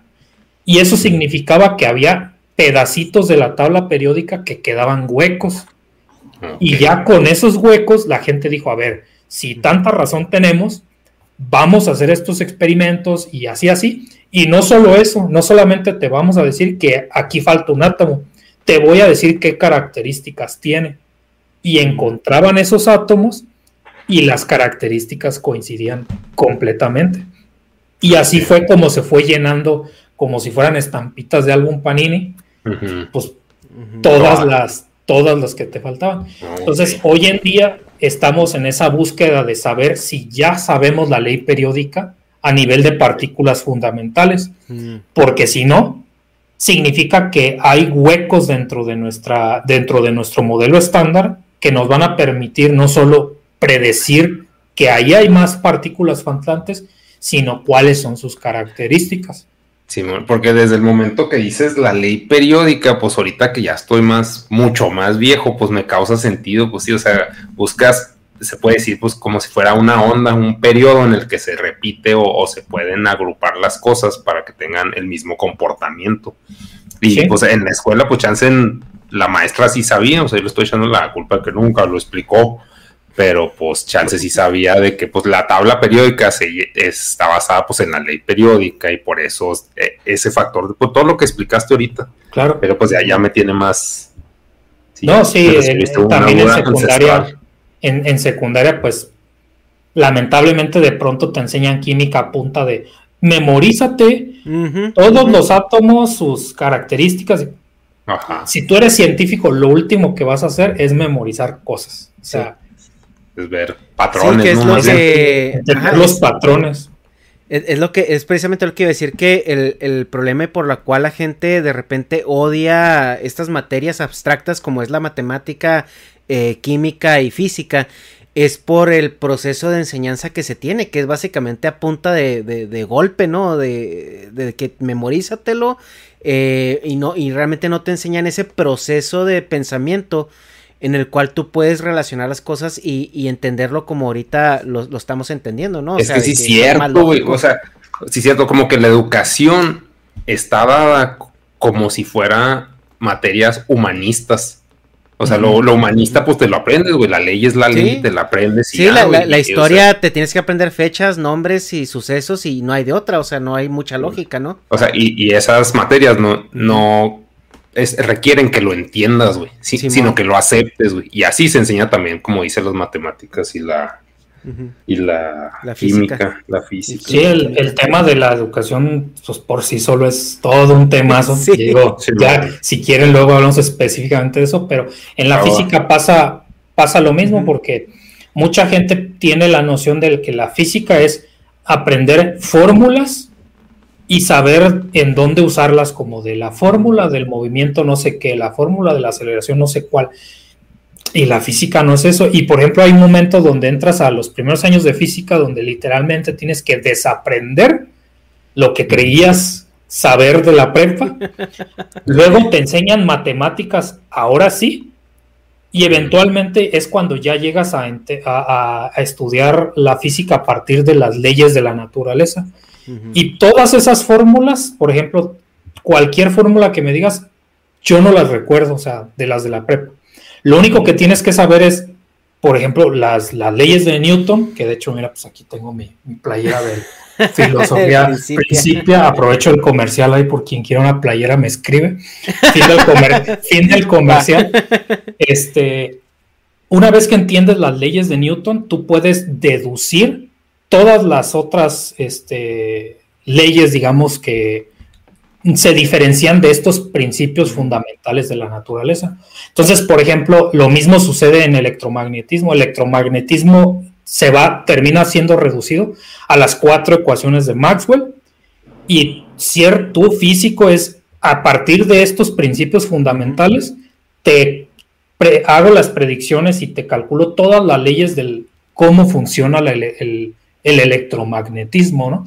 Entonces, física, a resumidas cuentas, es que se te quede clarísimo que la memoria no es lo importante. Lo importante es entender los principios por los cuales el universo funciona, porque a partir de los principios del funcionamiento del universo, las leyes se pueden derivar. Pero ojo, o sea, experimentalmente pasa al revés. Tú vas al experimento y encuentras relaciones entre variables, como de, ah, mira, le subo la temperatura y pasa esto con el volumen de este gas, ¿no? Eso te da una ley, una relación entre esta variable y esta otra. Y muchas ciencias empiezan así, como teniendo muchas leyes que no parecen tener conexión entre sí, pero después haces un proceso inductivo en donde dices, a ver, si solo me quedo con este principio, soy capaz de derivar todas estas leyes que aparentemente no tienen sentido. Sí, palomita, ¿no? Felicidades, ahora tienes una teoría física. Eso es una teoría física.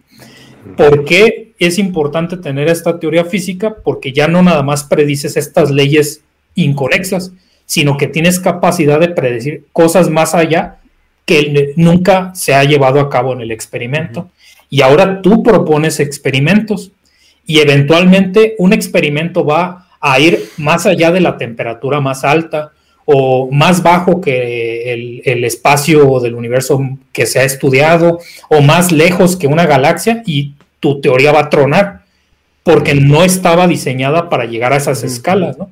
Tanto de, de escala, tanto de precisión. Entonces, ¿Qué haces en ese momento? Dices, pues perfecto, más trabajo porque ahora tenemos que formular principios fundamentales de tal manera que esto que creíamos que era fundamental se deriva de este principio más fundamental.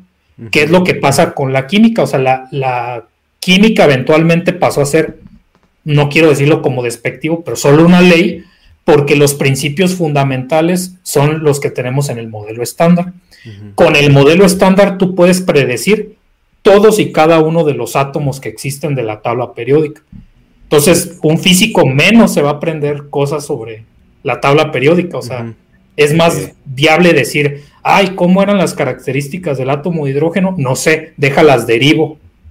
O sea, voy a utilizar la mecánica cuántica y te voy a decir cuáles son las características de este átomo, de este otro, de este otro, y así así sucede, ¿no? Entonces es un proceso de ir a cada vez menos principios fundamentales con el cual explicar la mayor cantidad este, de cosas, ¿no?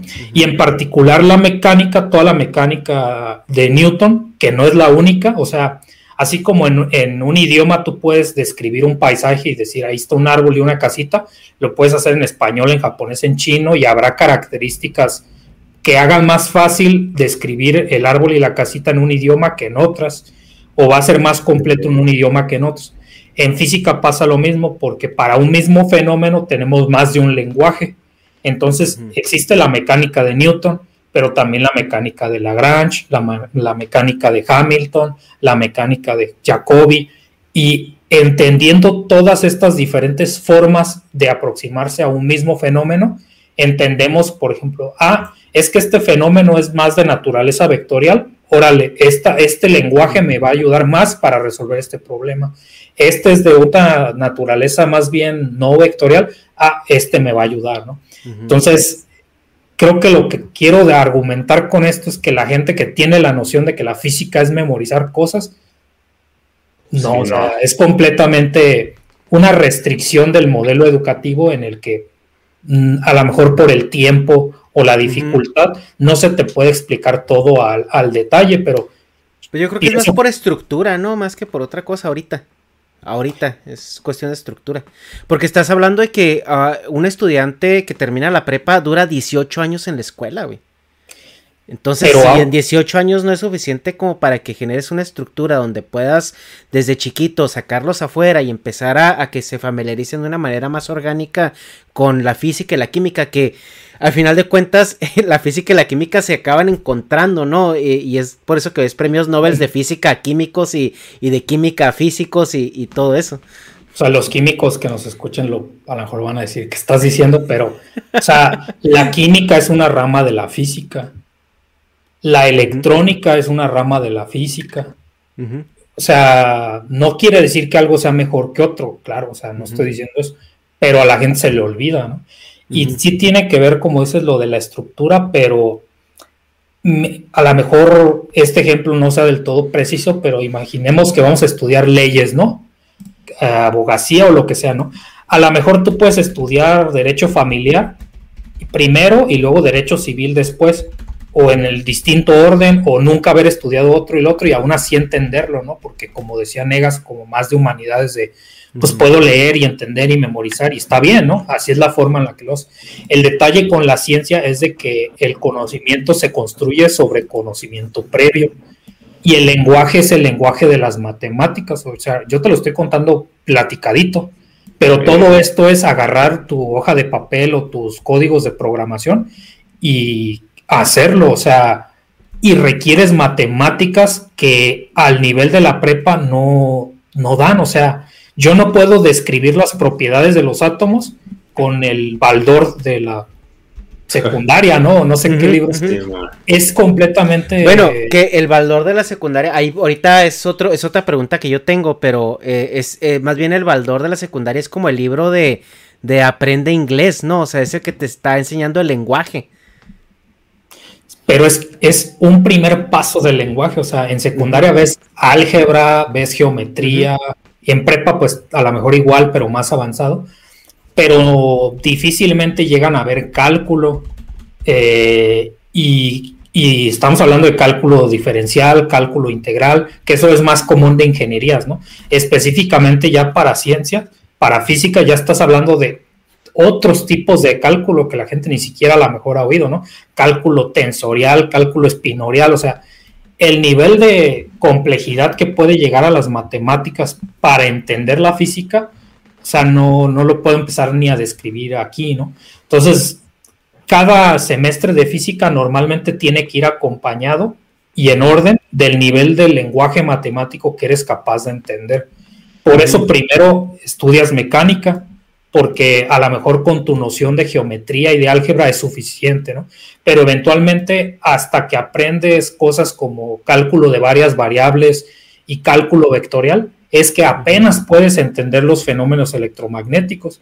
Y luego así, así, así, hasta que, por ejemplo, para cosmología tú no puedes entender nada de eso si no entiendes qué es un tensor y cuál es el cálculo tensorial. Entonces, pensar dar cosmología en secundaria, pues es como no te estoy diciendo que sea imposible, solamente que quiero dar a entender que, al menos en física o en ciencias, el conocimiento se construye diferente a cómo se construye en ciencias sociales, que de alguna manera la historia te la pueden contar de adelante hacia atrás o atrás hacia adelante o en transversal o en términos de personajes o en términos de eventos históricos. Puedes hacer un entendimiento de por, por qué tenemos esta historia, ¿no? Pero en física tienes que construir sobre conocimiento previo, ¿no? Entonces, está complicado y creo que a lo más que puede, se puede lograr solamente a punta de álgebra o, geometría, es como transmitirte ese amor por, por la ciencia y por el conocimiento y decir que te puedas dedicar a una de estas profesiones, ¿no? Porque tampoco estoy diciendo que sea imposible o que sea completamente difícil, solo digo que hay un orden y ese orden corresponde al aumento de la complejidad del lenguaje de las matemáticas que, que necesitas, ¿no? Y es un error que gente que se convenció de la física por la divulgación, de pronto cometen porque cuando ya estábamos en doctorado veíamos a los chicos de nuevo ingreso que llegaban y, ¿ustedes qué quieren aprender? No, yo quiero unificar la gravedad con la cuántica y teoría de cuerdas. y, no, y es como de, o sea, ni siquiera saben despejar Todavía.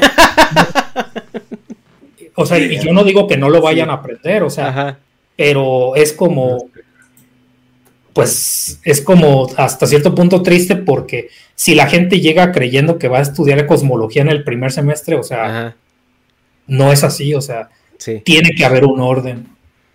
y hablando precisamente de eso, la situación cultural y, la, em, la convivencia y todo eso en, esos eh, ambientes, ¿no? Que pues obviamente uno pensaría por cliché cultural que el CERN es como eh, The Big Bang Theory, que te hace encontrar al Sheldon, a Leonard, a, todos esos güeyes que la, sociedad los tiene como alienados eh, o como inadaptados sociales.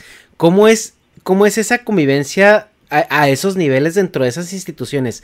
¿Realmente te topas con ese tipo de personas o, es más que nada un, una, un cliché social?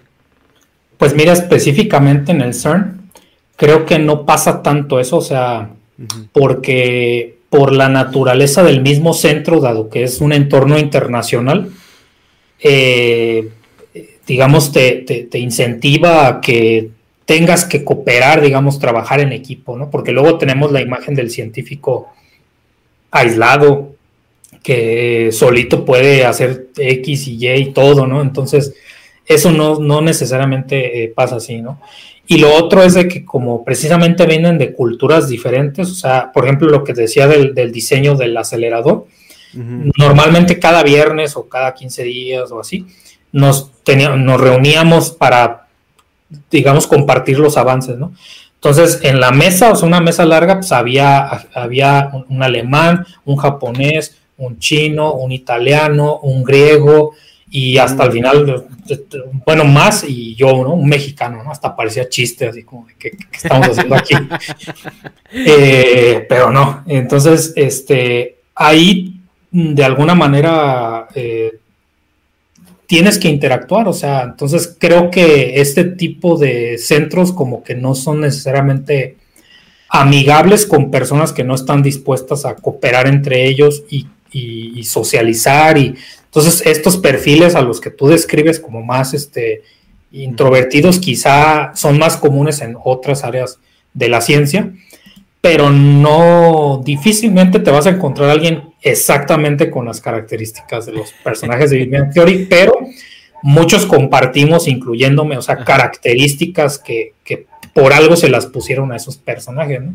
Ajá hasta las, la, primera mitad de todas las temporadas estaba como que agradable, pero después ya más que reírte de las situaciones, ya terminabas riéndote de los personajes, ¿no? Como que la burla era hacia, hacia los personajes más que al entorno. Entonces sí la vi completamente, pero, o sea, no refleja la realidad eh, para nada, ¿no? Porque, por ejemplo, este, yo me acuerdo que eh, en el momento cuando dije, no, sabes qué, es, más emocionante lo que estoy haciendo que ver la serie, fue cuando en un día de San Valentín querían irse a, al CERN precisamente, no sé si, y que solamente tenían un pase o algo así, ¿no?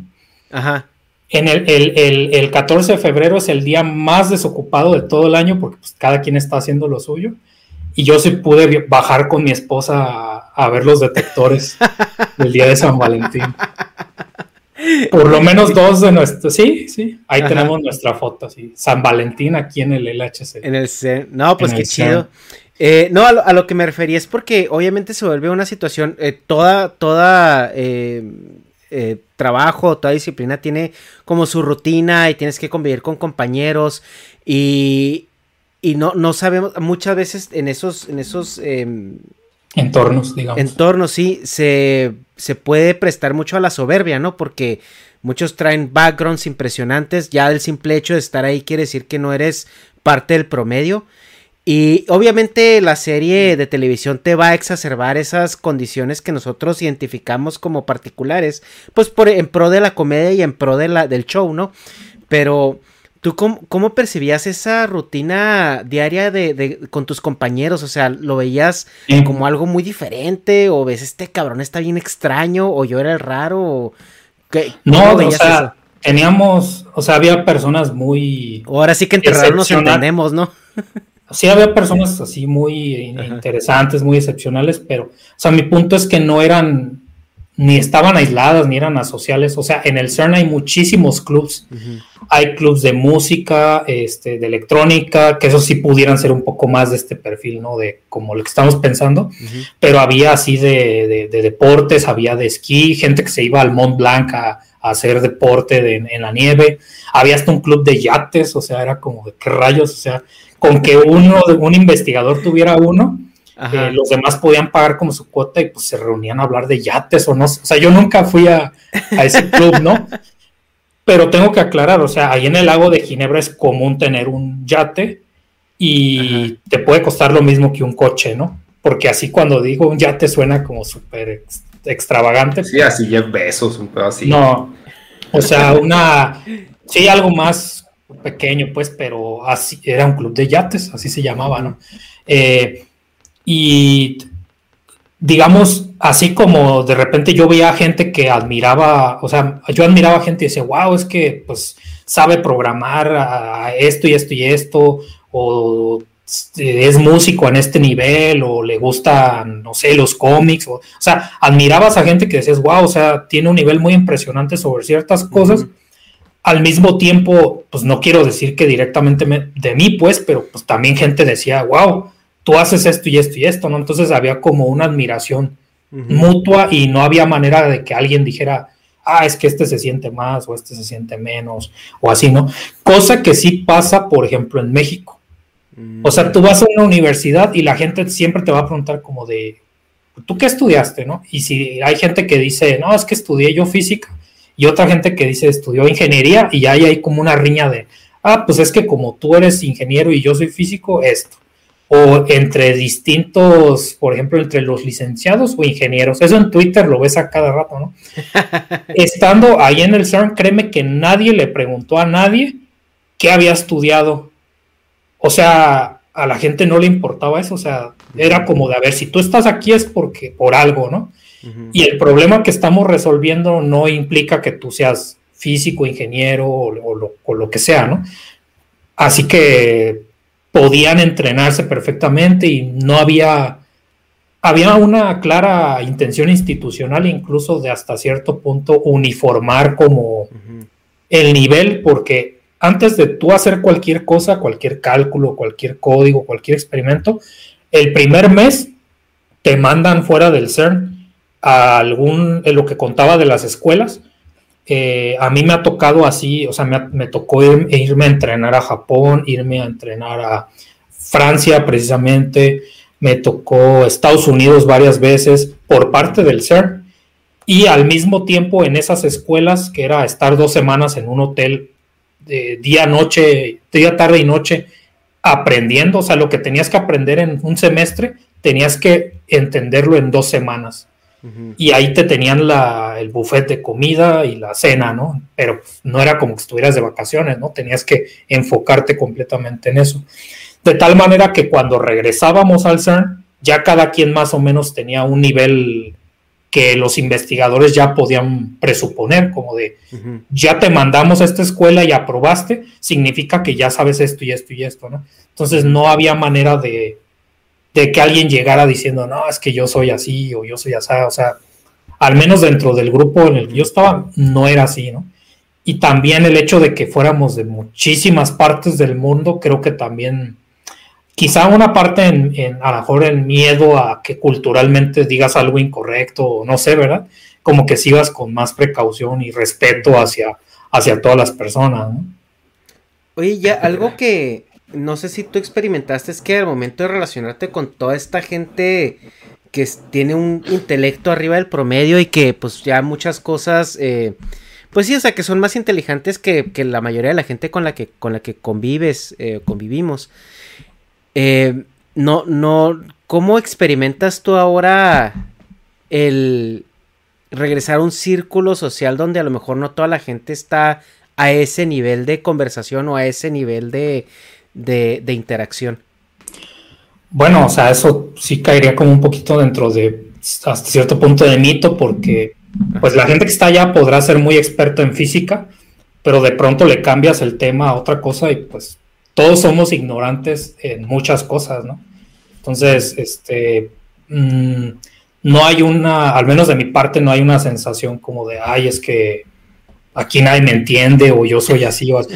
No, o sea, no en realidad, ¿no? Y creo que más aún me lo tomo así porque al estar haciendo divulgación científica, pues con el, todo lo del proyecto Discharming Quark, pues con mayor razón, o sea, no es como, o sea, si alguien no me entiende, o sea, yo tengo que adecuar mi explicación hacia las personas, no que las personas se tengan que adecuar al nivel que yo estoy manejando. Entonces, así como le puedo explicar sobre cómo funciona un acelerador a, un físico, también intento a, un niño, a un adulto, a, a quien sea, ¿no? Entonces, creo que si alguien tiene esa actitud como de es que la gente no me entiende, pues no podrías ni siquiera hacer algo así como divulgación, ¿no? Entonces, no podría hablar por todo el mundo, pero difícilmente me voy a, en una conversación a encerrar diciendo es que, ah, ya te expliqué y no me entendiste, ¿no? No, o sea, yo no me di a entender, o sea, necesito adecuarme a, a tu lenguaje o sea, ni siquiera estoy hablando de tu nivel, no es que sean más o menos inteligentes, ¿no? Es que tendrán más o menos experiencia en ciertas cosas. O sea, tú no le haces a la gente, ponte a leer. No, pues no.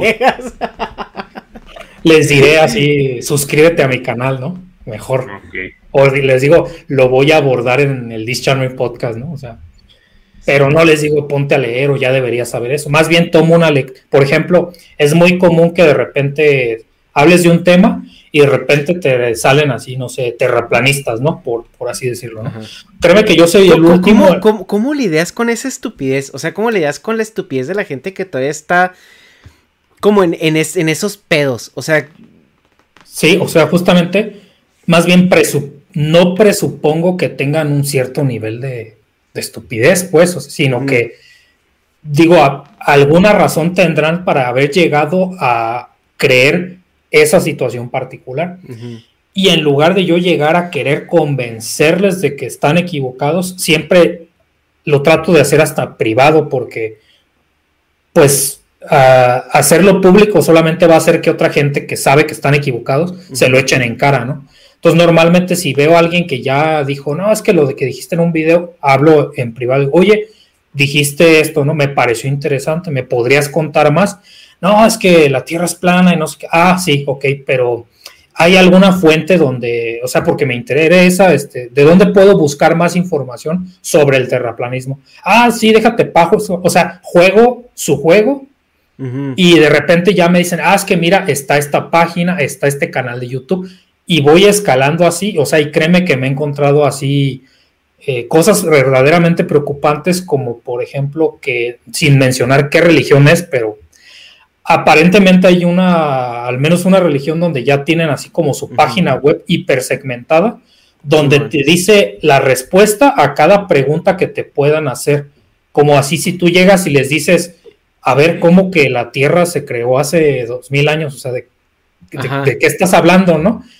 Ya tienen un artículo donde nada más tienen que limitarse a decirlo, lee, ¿no? O sea, es como, no sabes. Es como el manual de, de Customer Service, ¿no? De los call centers, que les dan un manual de si contesta esto, entonces pásate para acá y todo eso, ¿no? Entonces, si te fijas, yo hubiera perdido mi tiempo discutiendo con una sola persona y yo no hubiera podido llegar a entender la raíz de, o sea, y la gravedad de, ese, de esa situación. Y existen este tipo de, de organizaciones donde ya básicamente te están diciendo no pienses, ya te estamos dando todas las respuestas de tal manera que tengan sentido con tus creencias. Y cada vez que alguien te las cuestione, nada más pone en el buscador, este, la tierra es plana y te va a aparecer en la Biblia dice, en no sé qué y tal, no sé qué, y nada más avientan esa... Oye, hablando, hablando eso de, religiones, o sea, ¿tú, ¿tú tienes alguna religión o algún tipo de fe en algo? O sea, así como Dios o o es causalidad, o, o sea, como que en qué basas tu, tu creencia así.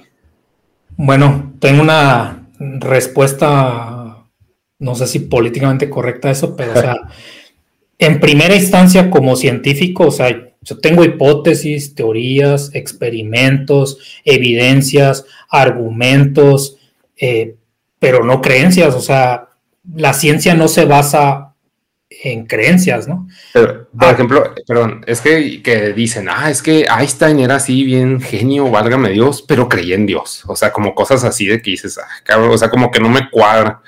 Más bien es, o sea, no, no preguntarte si, pues sí, o sea, como si crees en Dios o algo así, o no.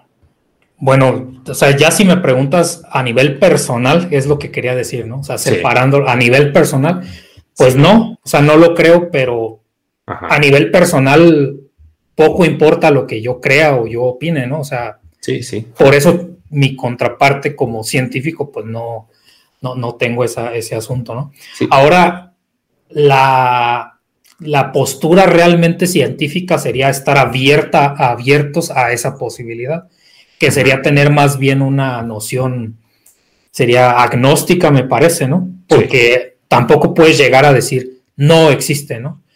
Sin embargo, eh, por ejemplo, ya no necesariamente desde el punto de vista físico, sino más como antropológico y biológico, o sea, me interesa mucho el concepto o la noción que las personas tienen, no, no solo de Dios, sino de religión en general, ¿no? Como en lugar de otra vez llegar y decirle, no, es que esto no es, no es así, es más bien para mí como, como un, un, caso de estudio interesante entender por qué las sociedades llegan a ese tipo de, de nociones, ¿no? Y ya hay hipótesis, eh, varios autores que tienen posibles o potenciales explicaciones por qué el ser humano desarrolló tal cosa como, como la religión, ¿no? Entonces, si podemos ponerlo en esos términos, pues lo que sea que le estén llamando Dios, pues a nivel antropológico, exista o no exista, tiene consecuencias reales, ¿no? En el mundo real. Hay guerras que se libran bajo ese concepto, entonces sería muy anticientífico ni siquiera tener eso, esa noción, ¿no? Porque impacta dentro del mundo real. Entonces, otra vez, o sea, lo que yo creo es irrelevante, el punto es que la gente cree en eso y que eso tiene impactos en la, en la realidad. Ok, sí, pues es que, o sea, como que yo le, le planteé a Hecha eso de que, bueno, pues las mías, las preguntas eran más como directas en el sentido de que, o sea, qué cosas se te hacen estúpidas de la gente, pero, o sea, sé que no puedes expresarte así, o sea, yo porque pues soy un güey que así habla y pues, o sea, tú, tú eres un divulgador científico, no puedes decir, la gente que es así es estúpida porque, pues, o sea, no, no, o sea, no, no funciona así como te comunicas, pero, o sea, que se te hacen, pues, por decirlo así, irracional, de, o sea, de un día a día, así, por ejemplo, voy a misa, es de que, o sea, para mí es de que, pues, que tiene retraso, qué verga, o sea, pero, o sea, yo así pienso, pues, ¿cómo puedes? Lo entiendo por la convivencia social y el, y por ejemplo, en Chihuahua somos muy, ¿cómo se dice? Pues mochos, muy pinche o sea, si vamos a misa ya somos buenos y, o sea, somos gente de bien, cosas así. Sí, es o cuestión social, cultural, ¿no? Sí, y pues entiendo que la gente lo haga por eso, pero, o sea, si sí. haya gente... No, sí, sí te entiendo. Pues creo que eso lo englobo más el que me parece bastante curioso, ese lenguaje que podría utilizar. El hecho de que las personas hagan cosas porque siempre se hayan hecho así. Y ¿Cómo, hay, ¿Cuál? como la religión, o sea, como que la gente va a misa porque sus papás lo hicieron, porque sus abuelos lo hicieron, y cuando tú les preguntas por qué haces lo que haces, dicen, pues porque, porque siempre ha sido así, ¿no? Yo me he encontrado con gente que es religiosa porque todo el mundo lo ha sido, o gente que vota por un partido religiosamente porque siempre han votado por el mismo partido, y es como de qué, de, qué no estás hablando, ¿no? Eh, entonces, el hecho de que la gente opte, pero lo entiendo, ¿no? O sea, que opte por directamente ya no cuestionarse por qué actúa como actúa, me parece irracional y en muchas circunstancias peligroso, pero también entiendo la comodidad que te puede causar simplemente apegarte a una solución socialmente establecida como la correcta, porque eso minimiza la probabilidad de que si te equivocas, no te equivocaste solo, ¿no? Sí, sí, cierto. fue el equipo. sí, entonces la gente no está dispuesta a, hacer camino al andar y pensar por sí mismos para decir, ¿sabes qué? Pues eh, críticamente que por ejemplo es lo que a mí me pasó, o sea, mi familia también es eh, religiosa, ¿no? Como muchas familias en, México y en Latinoamérica, pero pues a punta de, analizar y decir, o sea, porque tampoco no, no fue como que, ah, vi un video en internet o un TikTok que explica por qué esto no es así, ¿no? O sea, en ese entonces era tú contra el mundo, ¿no? Y tratar de argumentar y decir, yo no voy a hacer esto porque usando mi raciocinio, esto y esto y esto no tiene sentido, o sea, no me obliguen a ir a misa o hacer esto o hacer lo otro, ¿no? Entonces sí fue una batalla, digamos, personal que eventualmente pues igual a la gente le termina ya no importando porque por más que tú les des tus argumentos, no es como que ellos los adopten y digan, ah, tienes razón, prefieren ignorarlo y ya nunca volver a hablar del tema para socialmente seguir dentro de, de, esa situación, ¿no? Entonces, pues creo que eh, en eso englobo lo que más me causa pues conflictos, porque eso para mí explica pues el hecho de que la gente siga aferrada a la religión, siga aferrada a cómo funcionan los sistemas eh, políticos, sigan aferrados, porque cualquier cosa que llegue y produzca un cambio les cuesta, ¿no? O sea, en cualquier ámbito, porque ya directamente al no entender los fenómenos, les provoca miedo. Por eso te digo que yo empatizo con ellos y no los desacredito intelectualmente, por así decirlo, porque si tú analizas la historia, la gente le tenía miedo a la electricidad y hacían propaganda en contra de la electricidad y decían que eso nos iba a matar o que era del diablo, que no sé qué. La gente hizo propaganda en contra de lo que quieras, o sea, estoy seguro que la gente que usaba el fuego estaba así como de, no, ¿cómo vas a usar el fuego? ¿Cómo vas a cocinar los alimentos? La gente que seguramente plantó los primer, el primer maíz fue como de, ¿cómo te vas a quedar? O sea, eh, simplemente dándole un vistazo a la historia te das cuenta que la resistencia social por tener estas soluciones ya preestablecidas siempre ha sido la norma y que lo que hoy estamos enfrentando con gente que dice, no, es que la energía nuclear, no, es que el 5G, no, es que las vacunas es exactamente el mismo problema de toda la humanidad. O sea, es explicarle a la gente para que en, el, en, en su entendimiento puedan decir, ah, ok, esté o no esté de acuerdo contigo, por lo menos ya no le voy a tener miedo al sol, ¿no? Ya no voy a decir que es un dios o ya no le voy a tener miedo al viento, no le voy a tener miedo al agua o, lo que sea, ¿no? Pero es la historia de la humanidad, o sea, gente tratando de avanzar y gente tratándose, a, resistiéndose a eso, ¿no? Sí, pues es que de hecho, o sea, algo que se me hace bien, pues nomás como gag aquí rápido, pues el carro, el carro es una cosa que se mueve explotando, güey. O sea, es que no mames, o sea, está haciéndose, pues son un chingo de explosiones turbocontroladas, pero o sea, es más subir esa máquina que explota y me va a mover de punto A punto B, es de que no mames, o, las tuberías de gas natural, güey, que están pues debajo de la tierra y como que dices, ah, pues entonces si prende un cerillo explota la ciudad o qué chingados, o sea, son cosas muy ignorantes, pero pues de todos modos, ahorita como dices, ya son normales y ya no es malo.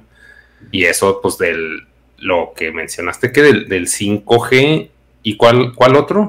¿Qué otras cosas así que son? De la, de la energía nuclear, del 5G y de... O, del hasta del colisionador. Yo había oído de que no, es que se puede hacer un hoyo negro. Y yo así, güey, o sea... Y luego, pues también como que Chernobyl fue el pésimo ejemplo en el caso de la energía nuclear. Y lo pues, más, bueno, que vi la serie, pues no mames. Pero, por ejemplo, sobre, sobre en particular lo de lo, de lo nuclear, la gente desconoce que los reactores nucleares son de muchas generaciones y las generaciones más mm, recientes no requieren, así como en la serie trataron de explicar, que mantengas la reacción termonuclear dentro de cierto rango o si no va a ser básicamente la catástrofe. Se descontrola. ¿Por qué? Porque una vez que inicia la reacción termonuclear, lo único que puedes hacer es controlarla, pero no apagarla como, como ya se mencionó, ¿no? Los reactores de última generación, que son todavía de fisión nuclear, precisamente utilizan aceleradores de partículas para impactar en el material que, de no hacerlo, no serían radiactivos. En este sentido, por ejemplo, hasta parecería contradictorio porque Japón es uno de los pioneros en este tipo de reactores. En resumen, tú le, tú le avientas lo que produces del acelerador al núcleo del reactor, produces la reacción termonuclear para producir energía y en el momento en que se fuera la luz o tú lo apagaras, apagas el acelerador y se acaba la reacción termonuclear. Y la gente no sabe eso, o sea, la gente cree que estamos hablando de, como en el caso de los coches, como si todavía habláramos de carretas o no sé, no sé qué tienen, pero no les culpo, ¿no? Pues yo creo que es por toda esta propaganda y como decía Negas por Chernobyl, precisamente, o sea, que hablan de, y también Fukushima, ¿no? Que fue un accidente... Eh, con razones diferentes, pero, pero consecuencias similares, donde el, núcleo expuesto, pues te, te, jodió toda la vida. Creo que, o sea, lo más terrorífico de Chernobyl es la negligencia, güey. O sea, como que te hacen ver de que, o sea, los científicos, pues como el protagonista, pues están clavados en su pedo y saben cómo hacer las cosas, pero el pedo es de que, pues tienen, o sea, la serie plantea que el que está arriba dice, no, pues hazlo aunque nos explote y ya, o sea, eso es el pinche terror, güey. Que pues, o sea, quien le da el dinero, por decirlo así, la mano que le da de comer al, científico es la mala, o sea, la negligente que dice, ah, entonces también pues uno como, ahorita nos estás diciendo, nos está diciendo aquí Alan de, pues de que ya ha cambiado un chingo y pues estamos hablando que eran, ¿en qué fecha fue eso? ¿60s o 70? 80s. Fue en el 86. Este eh, Chernobyl fue en el 86. ¿Ya, ya, estabas en este planeta, Negas? Simón, sí, ya estaba viendo la tele. Y yo, no mames, explotó Chernobyl, chingados. Después de... Y así hay una gran cantidad de ejemplos, ¿no? Entonces, como decía, como, como divulgador en este caso, en lugar de directamente atacarles o culparles, más bien me propongo decir, voy a hablar sobre la historia de los reactores nucleares para que eventualmente explicar como, mira, es que hoy en día no, no operan así y no solo... Hey, it's Danny Pellegrino from Everything Iconic.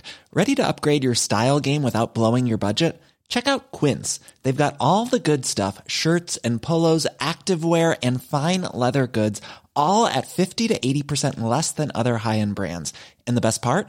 They're all about safe, ethical and responsible manufacturing. Get that luxury vibe without the luxury price tag.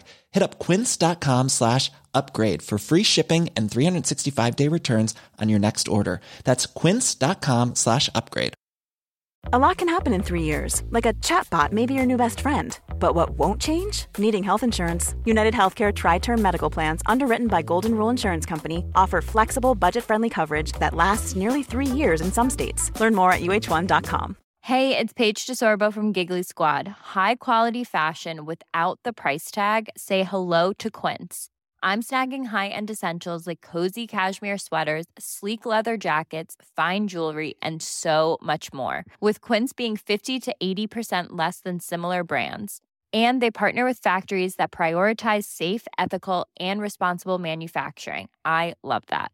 Luxury quality within reach. Go to quince.com slash style to get free shipping and 365 day returns on your next order. Quince.com slash style. Eso, sino que en el futuro lo que esperamos no es seguir con los reactores de fisión, uh -huh. sino con los de fusión nuclear que utilicen átomos ligeros para eh, producir energía que en otras palabras lo que es lo que la gente le llamaría más bien un sol artificial. Nuestra estrella, el sol, produce energía mediante este tipo de mecanismos y a lo que realmente le estamos apuntando es tener propios, nuestros propios soles en la Tierra. Pero para eso... Mira, todo está bien mientras no llegue un cabrón con cuatro brazos a tratar de controlarlo. Sí, con una inteligencia artificial en la espalda. Eso, eso está muy peligroso. Oye, y otro punto que decía el Negas, y precisamente es el título de este video, que nos va a tragar un hoyo negro. Yo me acuerdo por ahí a mediados de los 2000 que era el tema de que querían hacer las pruebas con antimateria, que ahorita nos platicas un poquito qué es la antimateria, cómo, cómo interactúa con la materia y realmente si tenemos la capacidad de, de, de eh, manufacturar tanta como para que sea como la película de Ángeles y Demonios. Pero decían esto que iban a, crear, que iban a, jugar con la antimateria en el CERN y que podía explotar toda la chingada y a crear un hoyo negro este que iba a succionar a la Tierra desde, desde ahí. Sí, entiendo. Por, primera, ¿por qué o con qué fundamento se creó este mito? Y segunda, ¿puede ser? Mira, eh, la primera respuesta es que no puede explotar, o sea, sea lo que sea que vayas a hacer, si hubiera algún tipo de explosión, uno, no sería de esa naturaleza, y dos, no sería de esa magnitud, y tres, aunque lo fuera, toda la infraestructura está diseñada contemplando los escenarios posibles y por eso el LHC no está al nivel de la Tierra, o sea, se construyó 100 metros bajo tierra calculando eh, qué tanto nivel de radiación se podía producir y cómo se tenía que mitigar para que en la superficie no, no afectara, ¿no? Ahora, ¿se puede producir un eh, agujero negro en el LHC? Quizá la respuesta pueda sorprenderle a muchas personas, pero la respuesta es que podría producirse un agujero negro. Ahora, aclarando, eso no significa que sea como el agujero negro que se están imaginando, que conoce el que está en el centro de la galaxia, que la gente cree que nos puede consumir y no sería así. Para eso tengo que explicar que hay tipos de agujeros negros. Lo que normalmente la gente tiene en mente por agujero negro es el que se llama agujero negro del tipo estelar, es decir, aquel que tras la muerte de una estrella, después de sobrepasar cierto número de masas solares, termina implosionando y produciendo una distorsión del espacio-tiempo, que es lo que le llamamos agujero negro. Sin embargo, se ha teorizado y admitimos que no tenemos directamente una evidencia sobre estos otros tipos de agujeros negros, pero aclarando que incluso sobre los agujeros negros estelares del que sí teníamos más seguridad, apenas logramos tener una fotografía que hace de evidencia directa, o sea, toda la física estaba en concordancia con que existían los agujeros negros y se habían observado de manera indirecta por sus efectos gravitacionales, en particular un efecto que se llama la lente gravitacional, donde básicamente el espacio-tiempo hace que la luz se distorsione y donde verías una sola estrella en realidad ves como la luz duplicada, pero eso ya es otro tema, ¿no?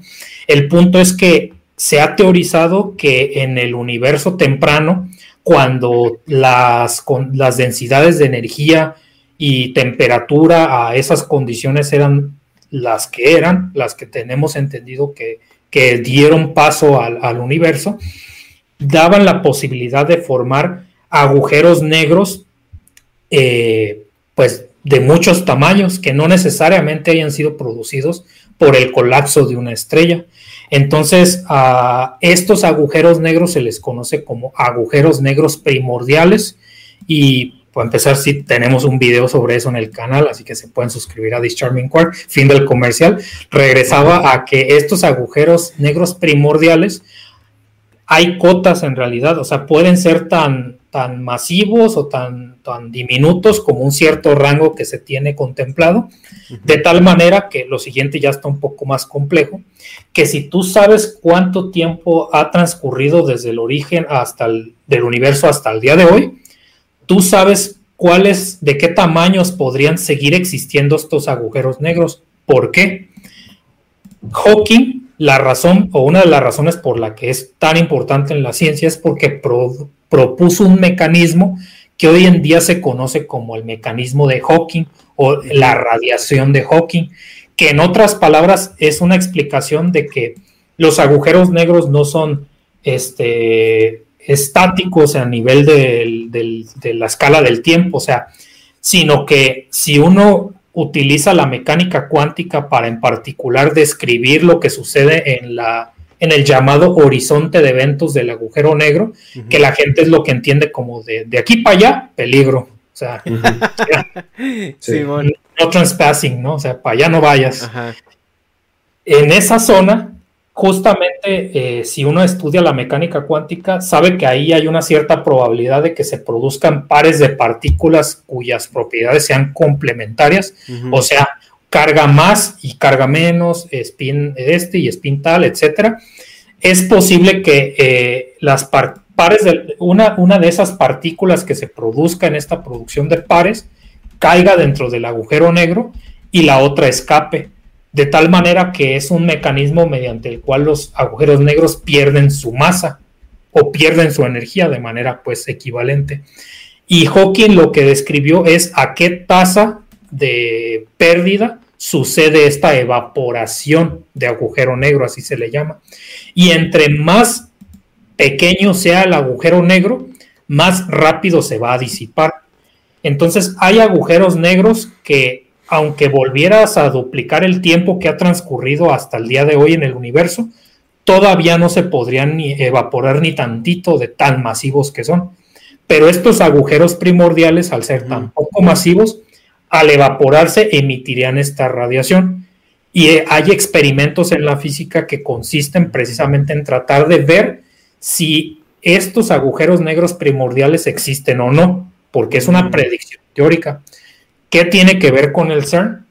Pues precisamente si en algún momento se llegara a tener eh, las condiciones suficientes para producir estos agujeros negros, serían del tipo primordial o semejantes porque no se producirían a escalas de con la masa de una estrella, de tal manera que nunca detectarías el agujero negro de manera directa, sino que inmediatamente se evaporaría, produciendo pares de partículas o jets o muchas posibilidades, y a lo mejor en el detector lo que observas es los productos de esa evaporación.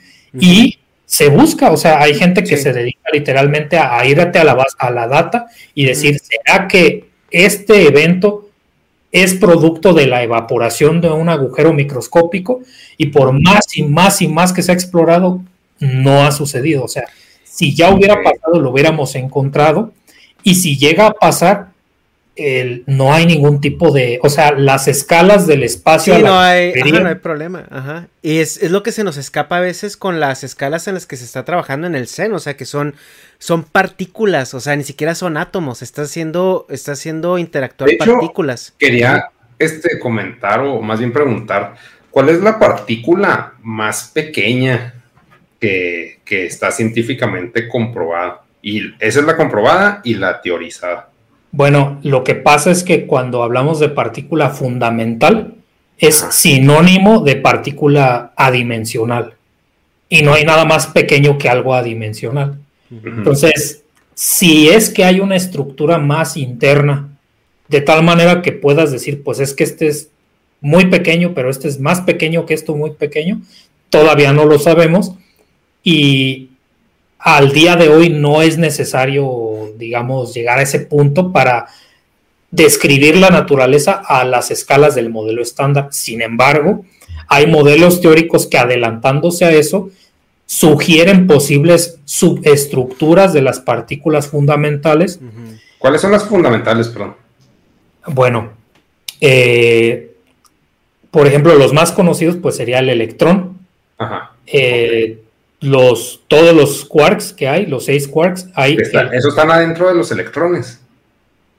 No, los electrones al ser fundamentales no tienen estructura ah, interna. Donde los encuentras sería orbitando en los átomos, básicamente. No en órbitas, sino en orbitales, por cierto, pero eso es algo más técnico. Pero, eh, por ejemplo, los protones y los neutrones, que son lo que estás en tienes en el núcleo de los átomos, sí tienen estructura interna. A ver, a ver, espérame, espérame.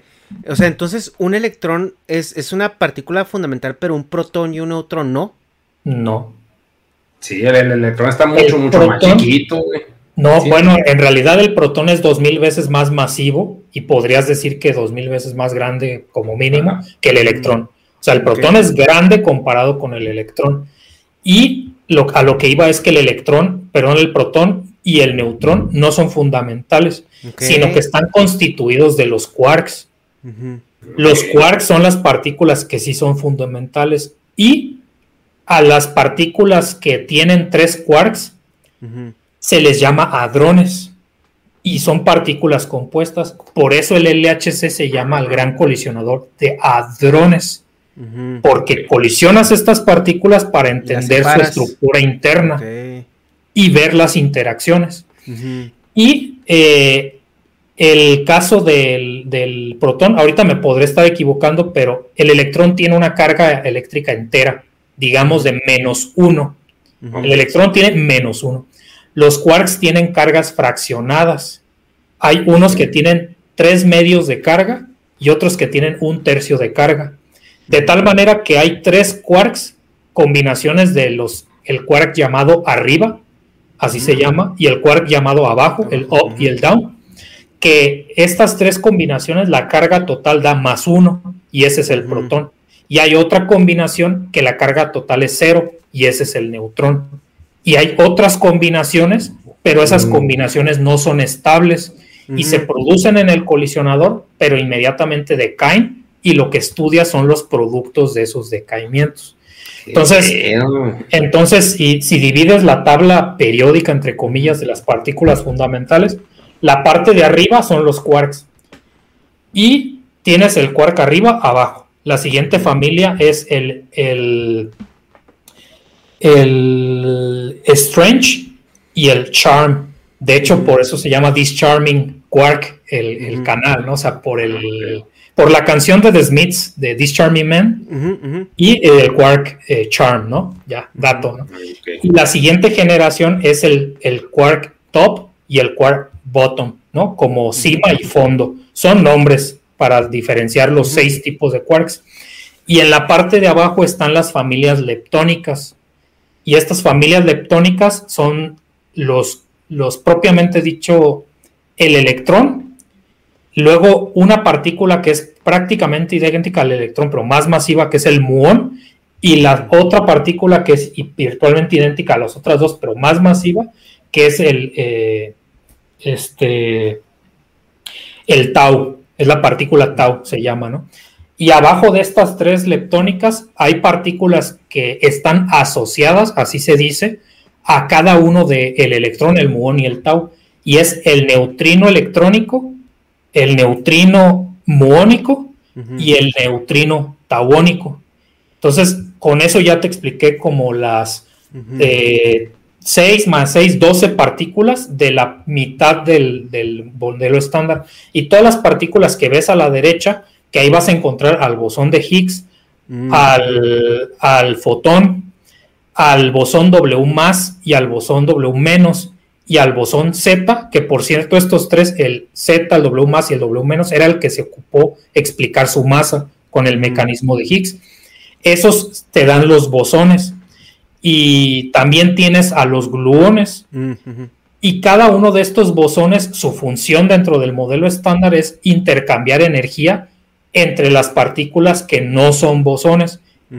Estas partículas que no son bosones se llaman fermiones, que ya había mencionado que de los fermiones es que se crea la materia que tenemos en el universo. Porque los bosones no, por más fotones que agrupes, no van a formar materia, porque sí pueden ocupar el mismo. Los fotones son los de la luz. Sí. Y son partículas. En realidad, eh, esto es una algo ya histórico pues de la física porque un fotón bajo ciertas condiciones manifiesta propiedades de onda y en otras, en otras condiciones propiedades de partícula. Y en realidad sería más fácil o entendible para todo el mundo si tuviéramos el término en inglés de wavicle, que sería como ondícula, por ejemplo, ¿no? Entonces yo le llamo ondícula porque manifiesta ambas, pero no es un término eh, digamos, aceptado generalmente, ¿no? Pues lo que pasa es de que ya desde el momento en que algo se empieza a mover a la, velocidad de la luz, ya es, o sea, participa en reglas físicas eh, diferentes. O sea, ninguna partícula que tenga masa, ninguna, puede llegar eh, a la velocidad de la luz. ¿Por qué? Es decir, el hecho de que tú tengas una, tú vayas a la velocidad de la luz, implica que de acuerdo a lo que le llamamos ah, relatividad, en este caso especial, que fue uno de los aportes de Einstein, significa que tú no puedes, digamos, de alguna manera, imagínate que tú tienes como un detector y lo que quieres es ir observando si pasa o no ese fotón. Tú lo que tendrías que hacer es ir a una velocidad mayor a la de la luz para adelantar al fotón y observarlo, ¿no? Por ejemplo, no es en términos de detectores, sino que la descripción matemática que tenemos y que funciona impide que un, un, objeto masivo directamente pueda llegar o superar a la velocidad de la luz. Ahora, esto no quiere decir que jamás, nunca y por ninguna circunstancia vaya a cambiar. Si un día pasa que eso se contradice, sucederá en unas condiciones en las que no se ha probado la teoría de la relatividad, pero hasta hoy en día cualquier acelerador de partículas, tu sistema de GPS, los chips de tu computadora operan bajo esas leyes de la física y no hay desviaciones ni necesidad de preguntarnos en este momento qué pasaría eh, eh, si pudieras viajar más allá de la luz. Entonces, entonces el fotón dices que es wavicle, o sea, entonces es, es, un tipo ondícula, ¿no? Entonces por eso él sí puede llegar a esa velocidad. Pero, pero, fíjate, más importante que eso, no es que el fotón viaje a la velocidad de la luz. Tú podrías tener un universo donde no hay ningún tipo de fotón ni ningún tipo de luz ni nada, o sea, y aún así la velocidad de la luz sería una constante fundamental del universo. ¿Qué quiero decir con esto? Es, no es que el fotón viaje a la velocidad de la luz, es que el fotón, por no tener masa, viaja a la velocidad máxima permisible dentro de las leyes del universo en el que existimos. O sea, es, nuestro tamaño de palabra la velocidad de la luz. Sí. Así como la carga, la carga eléctrica del electrón, por ejemplo, es una de las constantes fundamentales del universo. La velocidad de la luz también lo es. Entonces, este, aquí otro dato interesante. La gente cree que nada puede viajar más rápido que la luz y eso no es así. Lo que estamos diciendo es que ningún objeto masivo y en última instancia ninguna partícula masiva puede llegar ni superar la velocidad de la luz. Eso no aplica al universo mismo. Hoy en día sabemos que el universo, por las condiciones a la, etapa, digamos, como, cosmológica a la que se encuentra nuestro universo, cada punto del espacio, si tú analizas, por ejemplo, entre dos galaxias o entre dos puntos arbitrarios del espacio, se están separando. Y no solamente se están separando, sino que lo hacen de manera acelerada. Y no solamente lo hacen de manera acelerada, sino que la velocidad a la que cada punto se está separando eh, puede tranquilamente y lo hace localmente y en algunas partes del universo superar la velocidad de la luz. Y si esto fuera algo que es irreversible, o sea que el universo necesariamente aceleró y nunca va a desacelerar, la última consecuencia significa que todos los puntos del espacio viajarían más rápido que la velocidad de la luz. Significa que si entre dos puntos del espacio tú enviaras como máximo un fotón, por ejemplo, digamos, eh, como lo más rápido a lo que podrías enviar información, como la luz de una fibra óptica, ah, pues nunca llega, ¿no? Nunca llegaría porque en el mismo intervalo del tiempo la distancia se hizo suficientemente más grande y nunca va a llegar a ese otro punto. Y a eso y a ese punto donde ningún tipo de interacción es posible, es lo que le llamamos la muerte termodinámica del universo. ¿Y como cuánto falta? Suponiendo se siga acelerando. Sí, sí se sabe, o sea, no es otro cero, ¿no? Yo tenía entendido que es otro cero a la escala de tiempo que tenemos ahorita. Sí, honestamente no lo recuerdo. En, si, lo consultas, si lo consultas hasta en Wikipedia, te aparecerá la línea del tiempo. Pero lo que quiero decir es que tampoco estamos seguros de eso. O sea, estamos trabajando en entender si ese es el final del universo. Es un posible final del universo. Pero no lo sabemos, ¿no? Oye, pero cuando se están separando dos puntos, ¿de qué se rellena entre los dos espacios? O sea, suponiendo los puntos estaban pegaditos, ¿de qué se bueno, rellena? es que aquí estamos hablando de, por eso dije que incluso si sacas, si sacas todo lo que puedes, puede ser sacable, por así decirlo, del universo, o sea, toda la materia, todo, todo lo que quieras, o sea, aún así, en el universo quedaría algo. ¿Qué es ese algo? Es lo que en física le llamamos el vacío. En español es más difícil de explicar porque usamos, por ejemplo, la palabra en inglés vacuum para describir el vacío físico. que el vacuum no es algo que está empty. O sea, yo sé que me entienden, pero en español es más difícil traducirlo, ¿no? ¿Qué significa que físicamente a nivel fundamental no hay manera de que no tengas nada, ¿no? De hecho, nuestro entendimiento del vacío se define como aquel estado cuántico del espacio-tiempo que tiene la mínima energía, pero en ningún momento especificas que esa energía tenga que ser cero. Pero es un problema abierto, porque si tienes un universo donde solamente existe la interacción electromagnética, y haces este ejercicio que cualquier estudiante de física lo tiene que hacer en algún momento, calculas cuál es el mínimo de energía posible dentro de un universo donde solo existe esta interacción y te queda que no es cero. Y entras en una contradicción porque si eso fuera así, significa que habría más energía, que es lo que le llaman la energía del vacío, mayor a la que observamos en el universo y no se comportaría a escalas cosmológicas como se comporta en realidad. Nunca dije que la energía del vacío no existe. Lo que dije fue que no coincide la predicción en un universo con una sola interacción, pero es un ejercicio didáctico porque sabemos que no hay una sola interacción. Cuando vas unificando más interacciones y calculas cuál es el mínimo de energía, pues tendrás otros valores, pero no es cero, ¿no? Y hay experimentos donde ya está más que comprobado que existe esta energía residual del vacío porque hay un efecto, hay varios efectos que se pueden dar gracias a eso, pero al mismo tiempo aprovecho para descartar un mito porque la gente cree que puedes extraer energía del vacío y producir trabajo, así como de voy a enchufar mi iPhone al vacío, ¿no? No, o sea, tu iPhone de todos modos se va a descargar, o sea, no, no va a funcionar así, ¿no?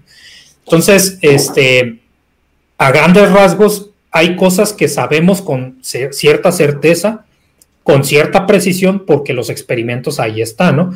La existencia de la energía del vacío, la aceleración, la expansión acelerada del universo, y, pero cosas que todo parece apuntar que sí, pero todavía no lo podemos confirmar, son cosas como la existencia de los agujeros primordiales, la muerte termodinámica del universo. ¿Por qué? Pues porque la física es un campo abierto, o sea, hay gente que se dedica a cada una de estas cosas. Entonces, mm, sí, o sea, no, no está terminado, hay muchas cosas que se tienen que hacer, pero otra cosa que también tendría que destacar es que cuando, por ejemplo, dicen, ah, es que Einstein llegó a decir que Newton estaba mal. O sea, no es así, sino que si lo ves como el conocimiento en forma de un mapa, básicamente Newton dijo, mira, este cuadrito del mapa es explicable por estas leyes de la física y postulo que cualquier cuadrito con, que, esté aledaño a este mapa también va a funcionar las leyes de Newton, ¿no? Y encuentras pedacitos del mapa y más y más y más y más y más y siempre funcionaba Newton.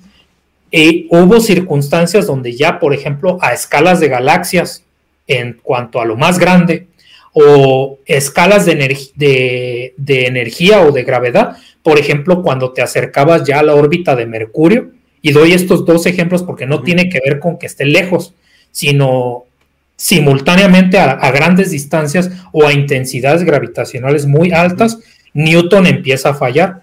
¿Significa que estaba equivocado? No, o sea, cualquier físico entiende que el modelo teórico para tu, describir tu realidad no implica que le dé una condición de existencia a los objetos matemáticos que usas para describirla.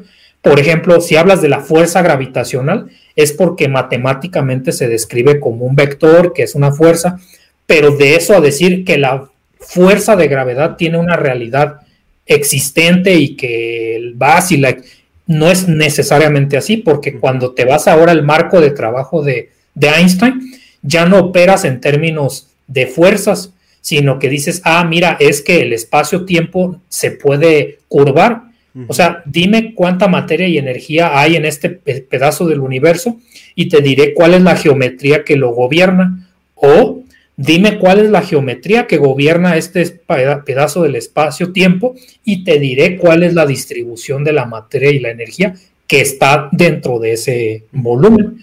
Y en esa noción desaparece el concepto de fuerza, desaparece y ahora ya hablas en términos de curvaturas y no sé qué, y ahora la gente dice, no, no, no, es que ahora todo es curvatura. También la relatividad general pues nos permite tener mayor entendimiento, pero no, no está integrada al modelo estándar, por ejemplo. Tampoco es capaz de explicar cosas como la materia oscura, tampoco es capaz de explicar cosas, o sea, hay muchas cosas que apuntan a que Einstein no es la última palabra. Y en esta nueva modelo teórico que eventualmente se desarrollará, ya no, a lo mejor ya no utilizaremos la noción de curvatura, sino otra cosa. Y también habrá gente que diga, no, es que Einstein estaba mal. No, o sea, es que cada capa va agregando. Simón. Y tiene que ir, este, no como, es que no es software, o sea, no es cosa que vas parchando, no, la física funciona así. Lo único que es inmutable, pues va a ser un teorema matemático. Es como tener el mismo sistema operativo, pero diferente disco duro, algo así. pues, analogía a la mejor, no, a lo mejor cambiar el paradigma, ¿no? Por ejemplo, si tu sistema operativo funcionaba como con programación estructurada, a lo mejor lo, ya necesitas para unas ciertas aplicaciones necesariamente orientado. Capacidades de 32, ¿qué pasará a 64? también, o sea, tal, vez deba pensar en mejores analogías para... El problema es que fuera de la física no hay otros objetos, no hay otros sistemas que funcionen como lo hace el conocimiento Oye, científico. Y aquí, o sea, voy a salirme un poco del tema, algo más mundanísimo. Este, considerando vivir bien, ganar entre 30 y 100, bueno, no, más, más alto, entre 50 y 100 mil pesos. ¿Tú vives bien?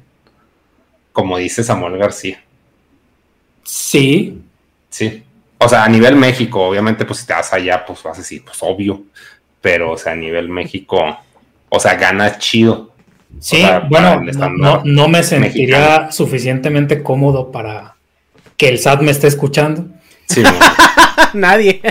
Sí, ¿no? Pero lo que sí te puedo contar es que, por ejemplo, y esto creo que para la gente que nos escuche, que a lo mejor está tomando una decisión de su profesión o su carrera, al menos en México está el Instituto Mexicano para la Competitividad, que analiza las carreras, no nada más las científicas, sino en general, como si fueran inversiones. Así como tú podrías decir, oye, será buena idea invertir en criptomonedas, pues analizas, ¿no? ¿Cuánto te cuesta? ¿Cuánto vas a retornar y en cuánto tiempo?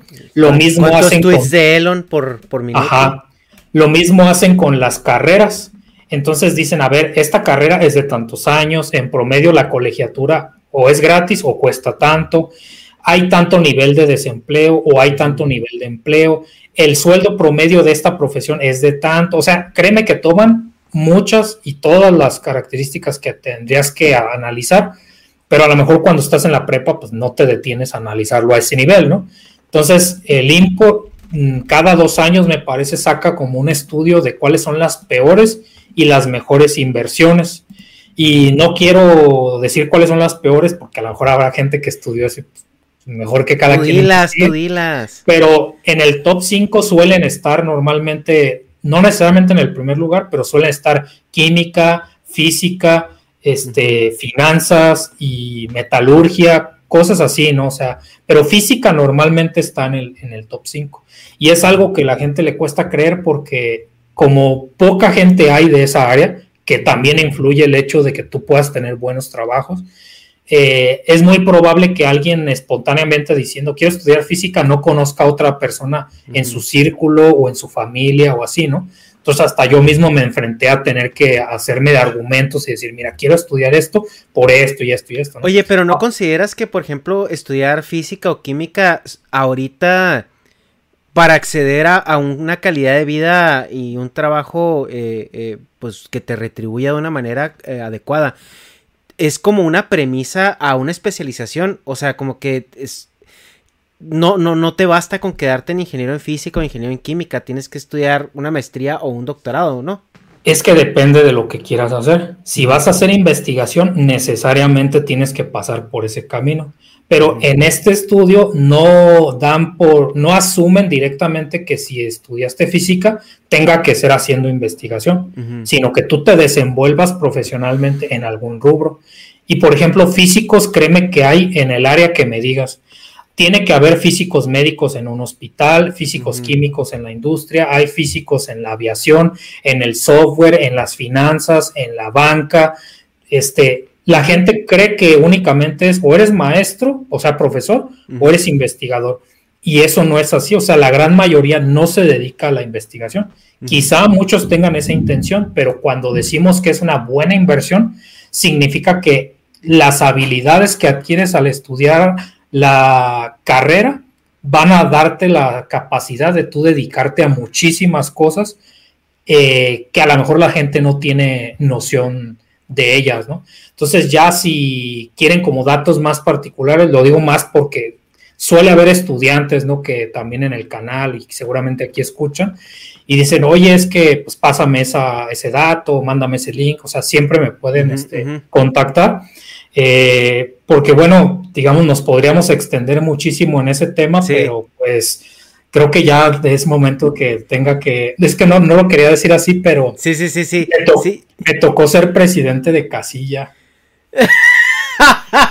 Entonces tienes que ir a tus clases de. Tengo que ir a mis clases de presidente de casilla. Sí, pues vamos, vamos pero ustedes me, cuando me digan hablemos de estos temas pendientes. Sí, vamos, vamos cerrando. ¿Tienes que, tienes 10 minutitos más o ya te tienes que ir?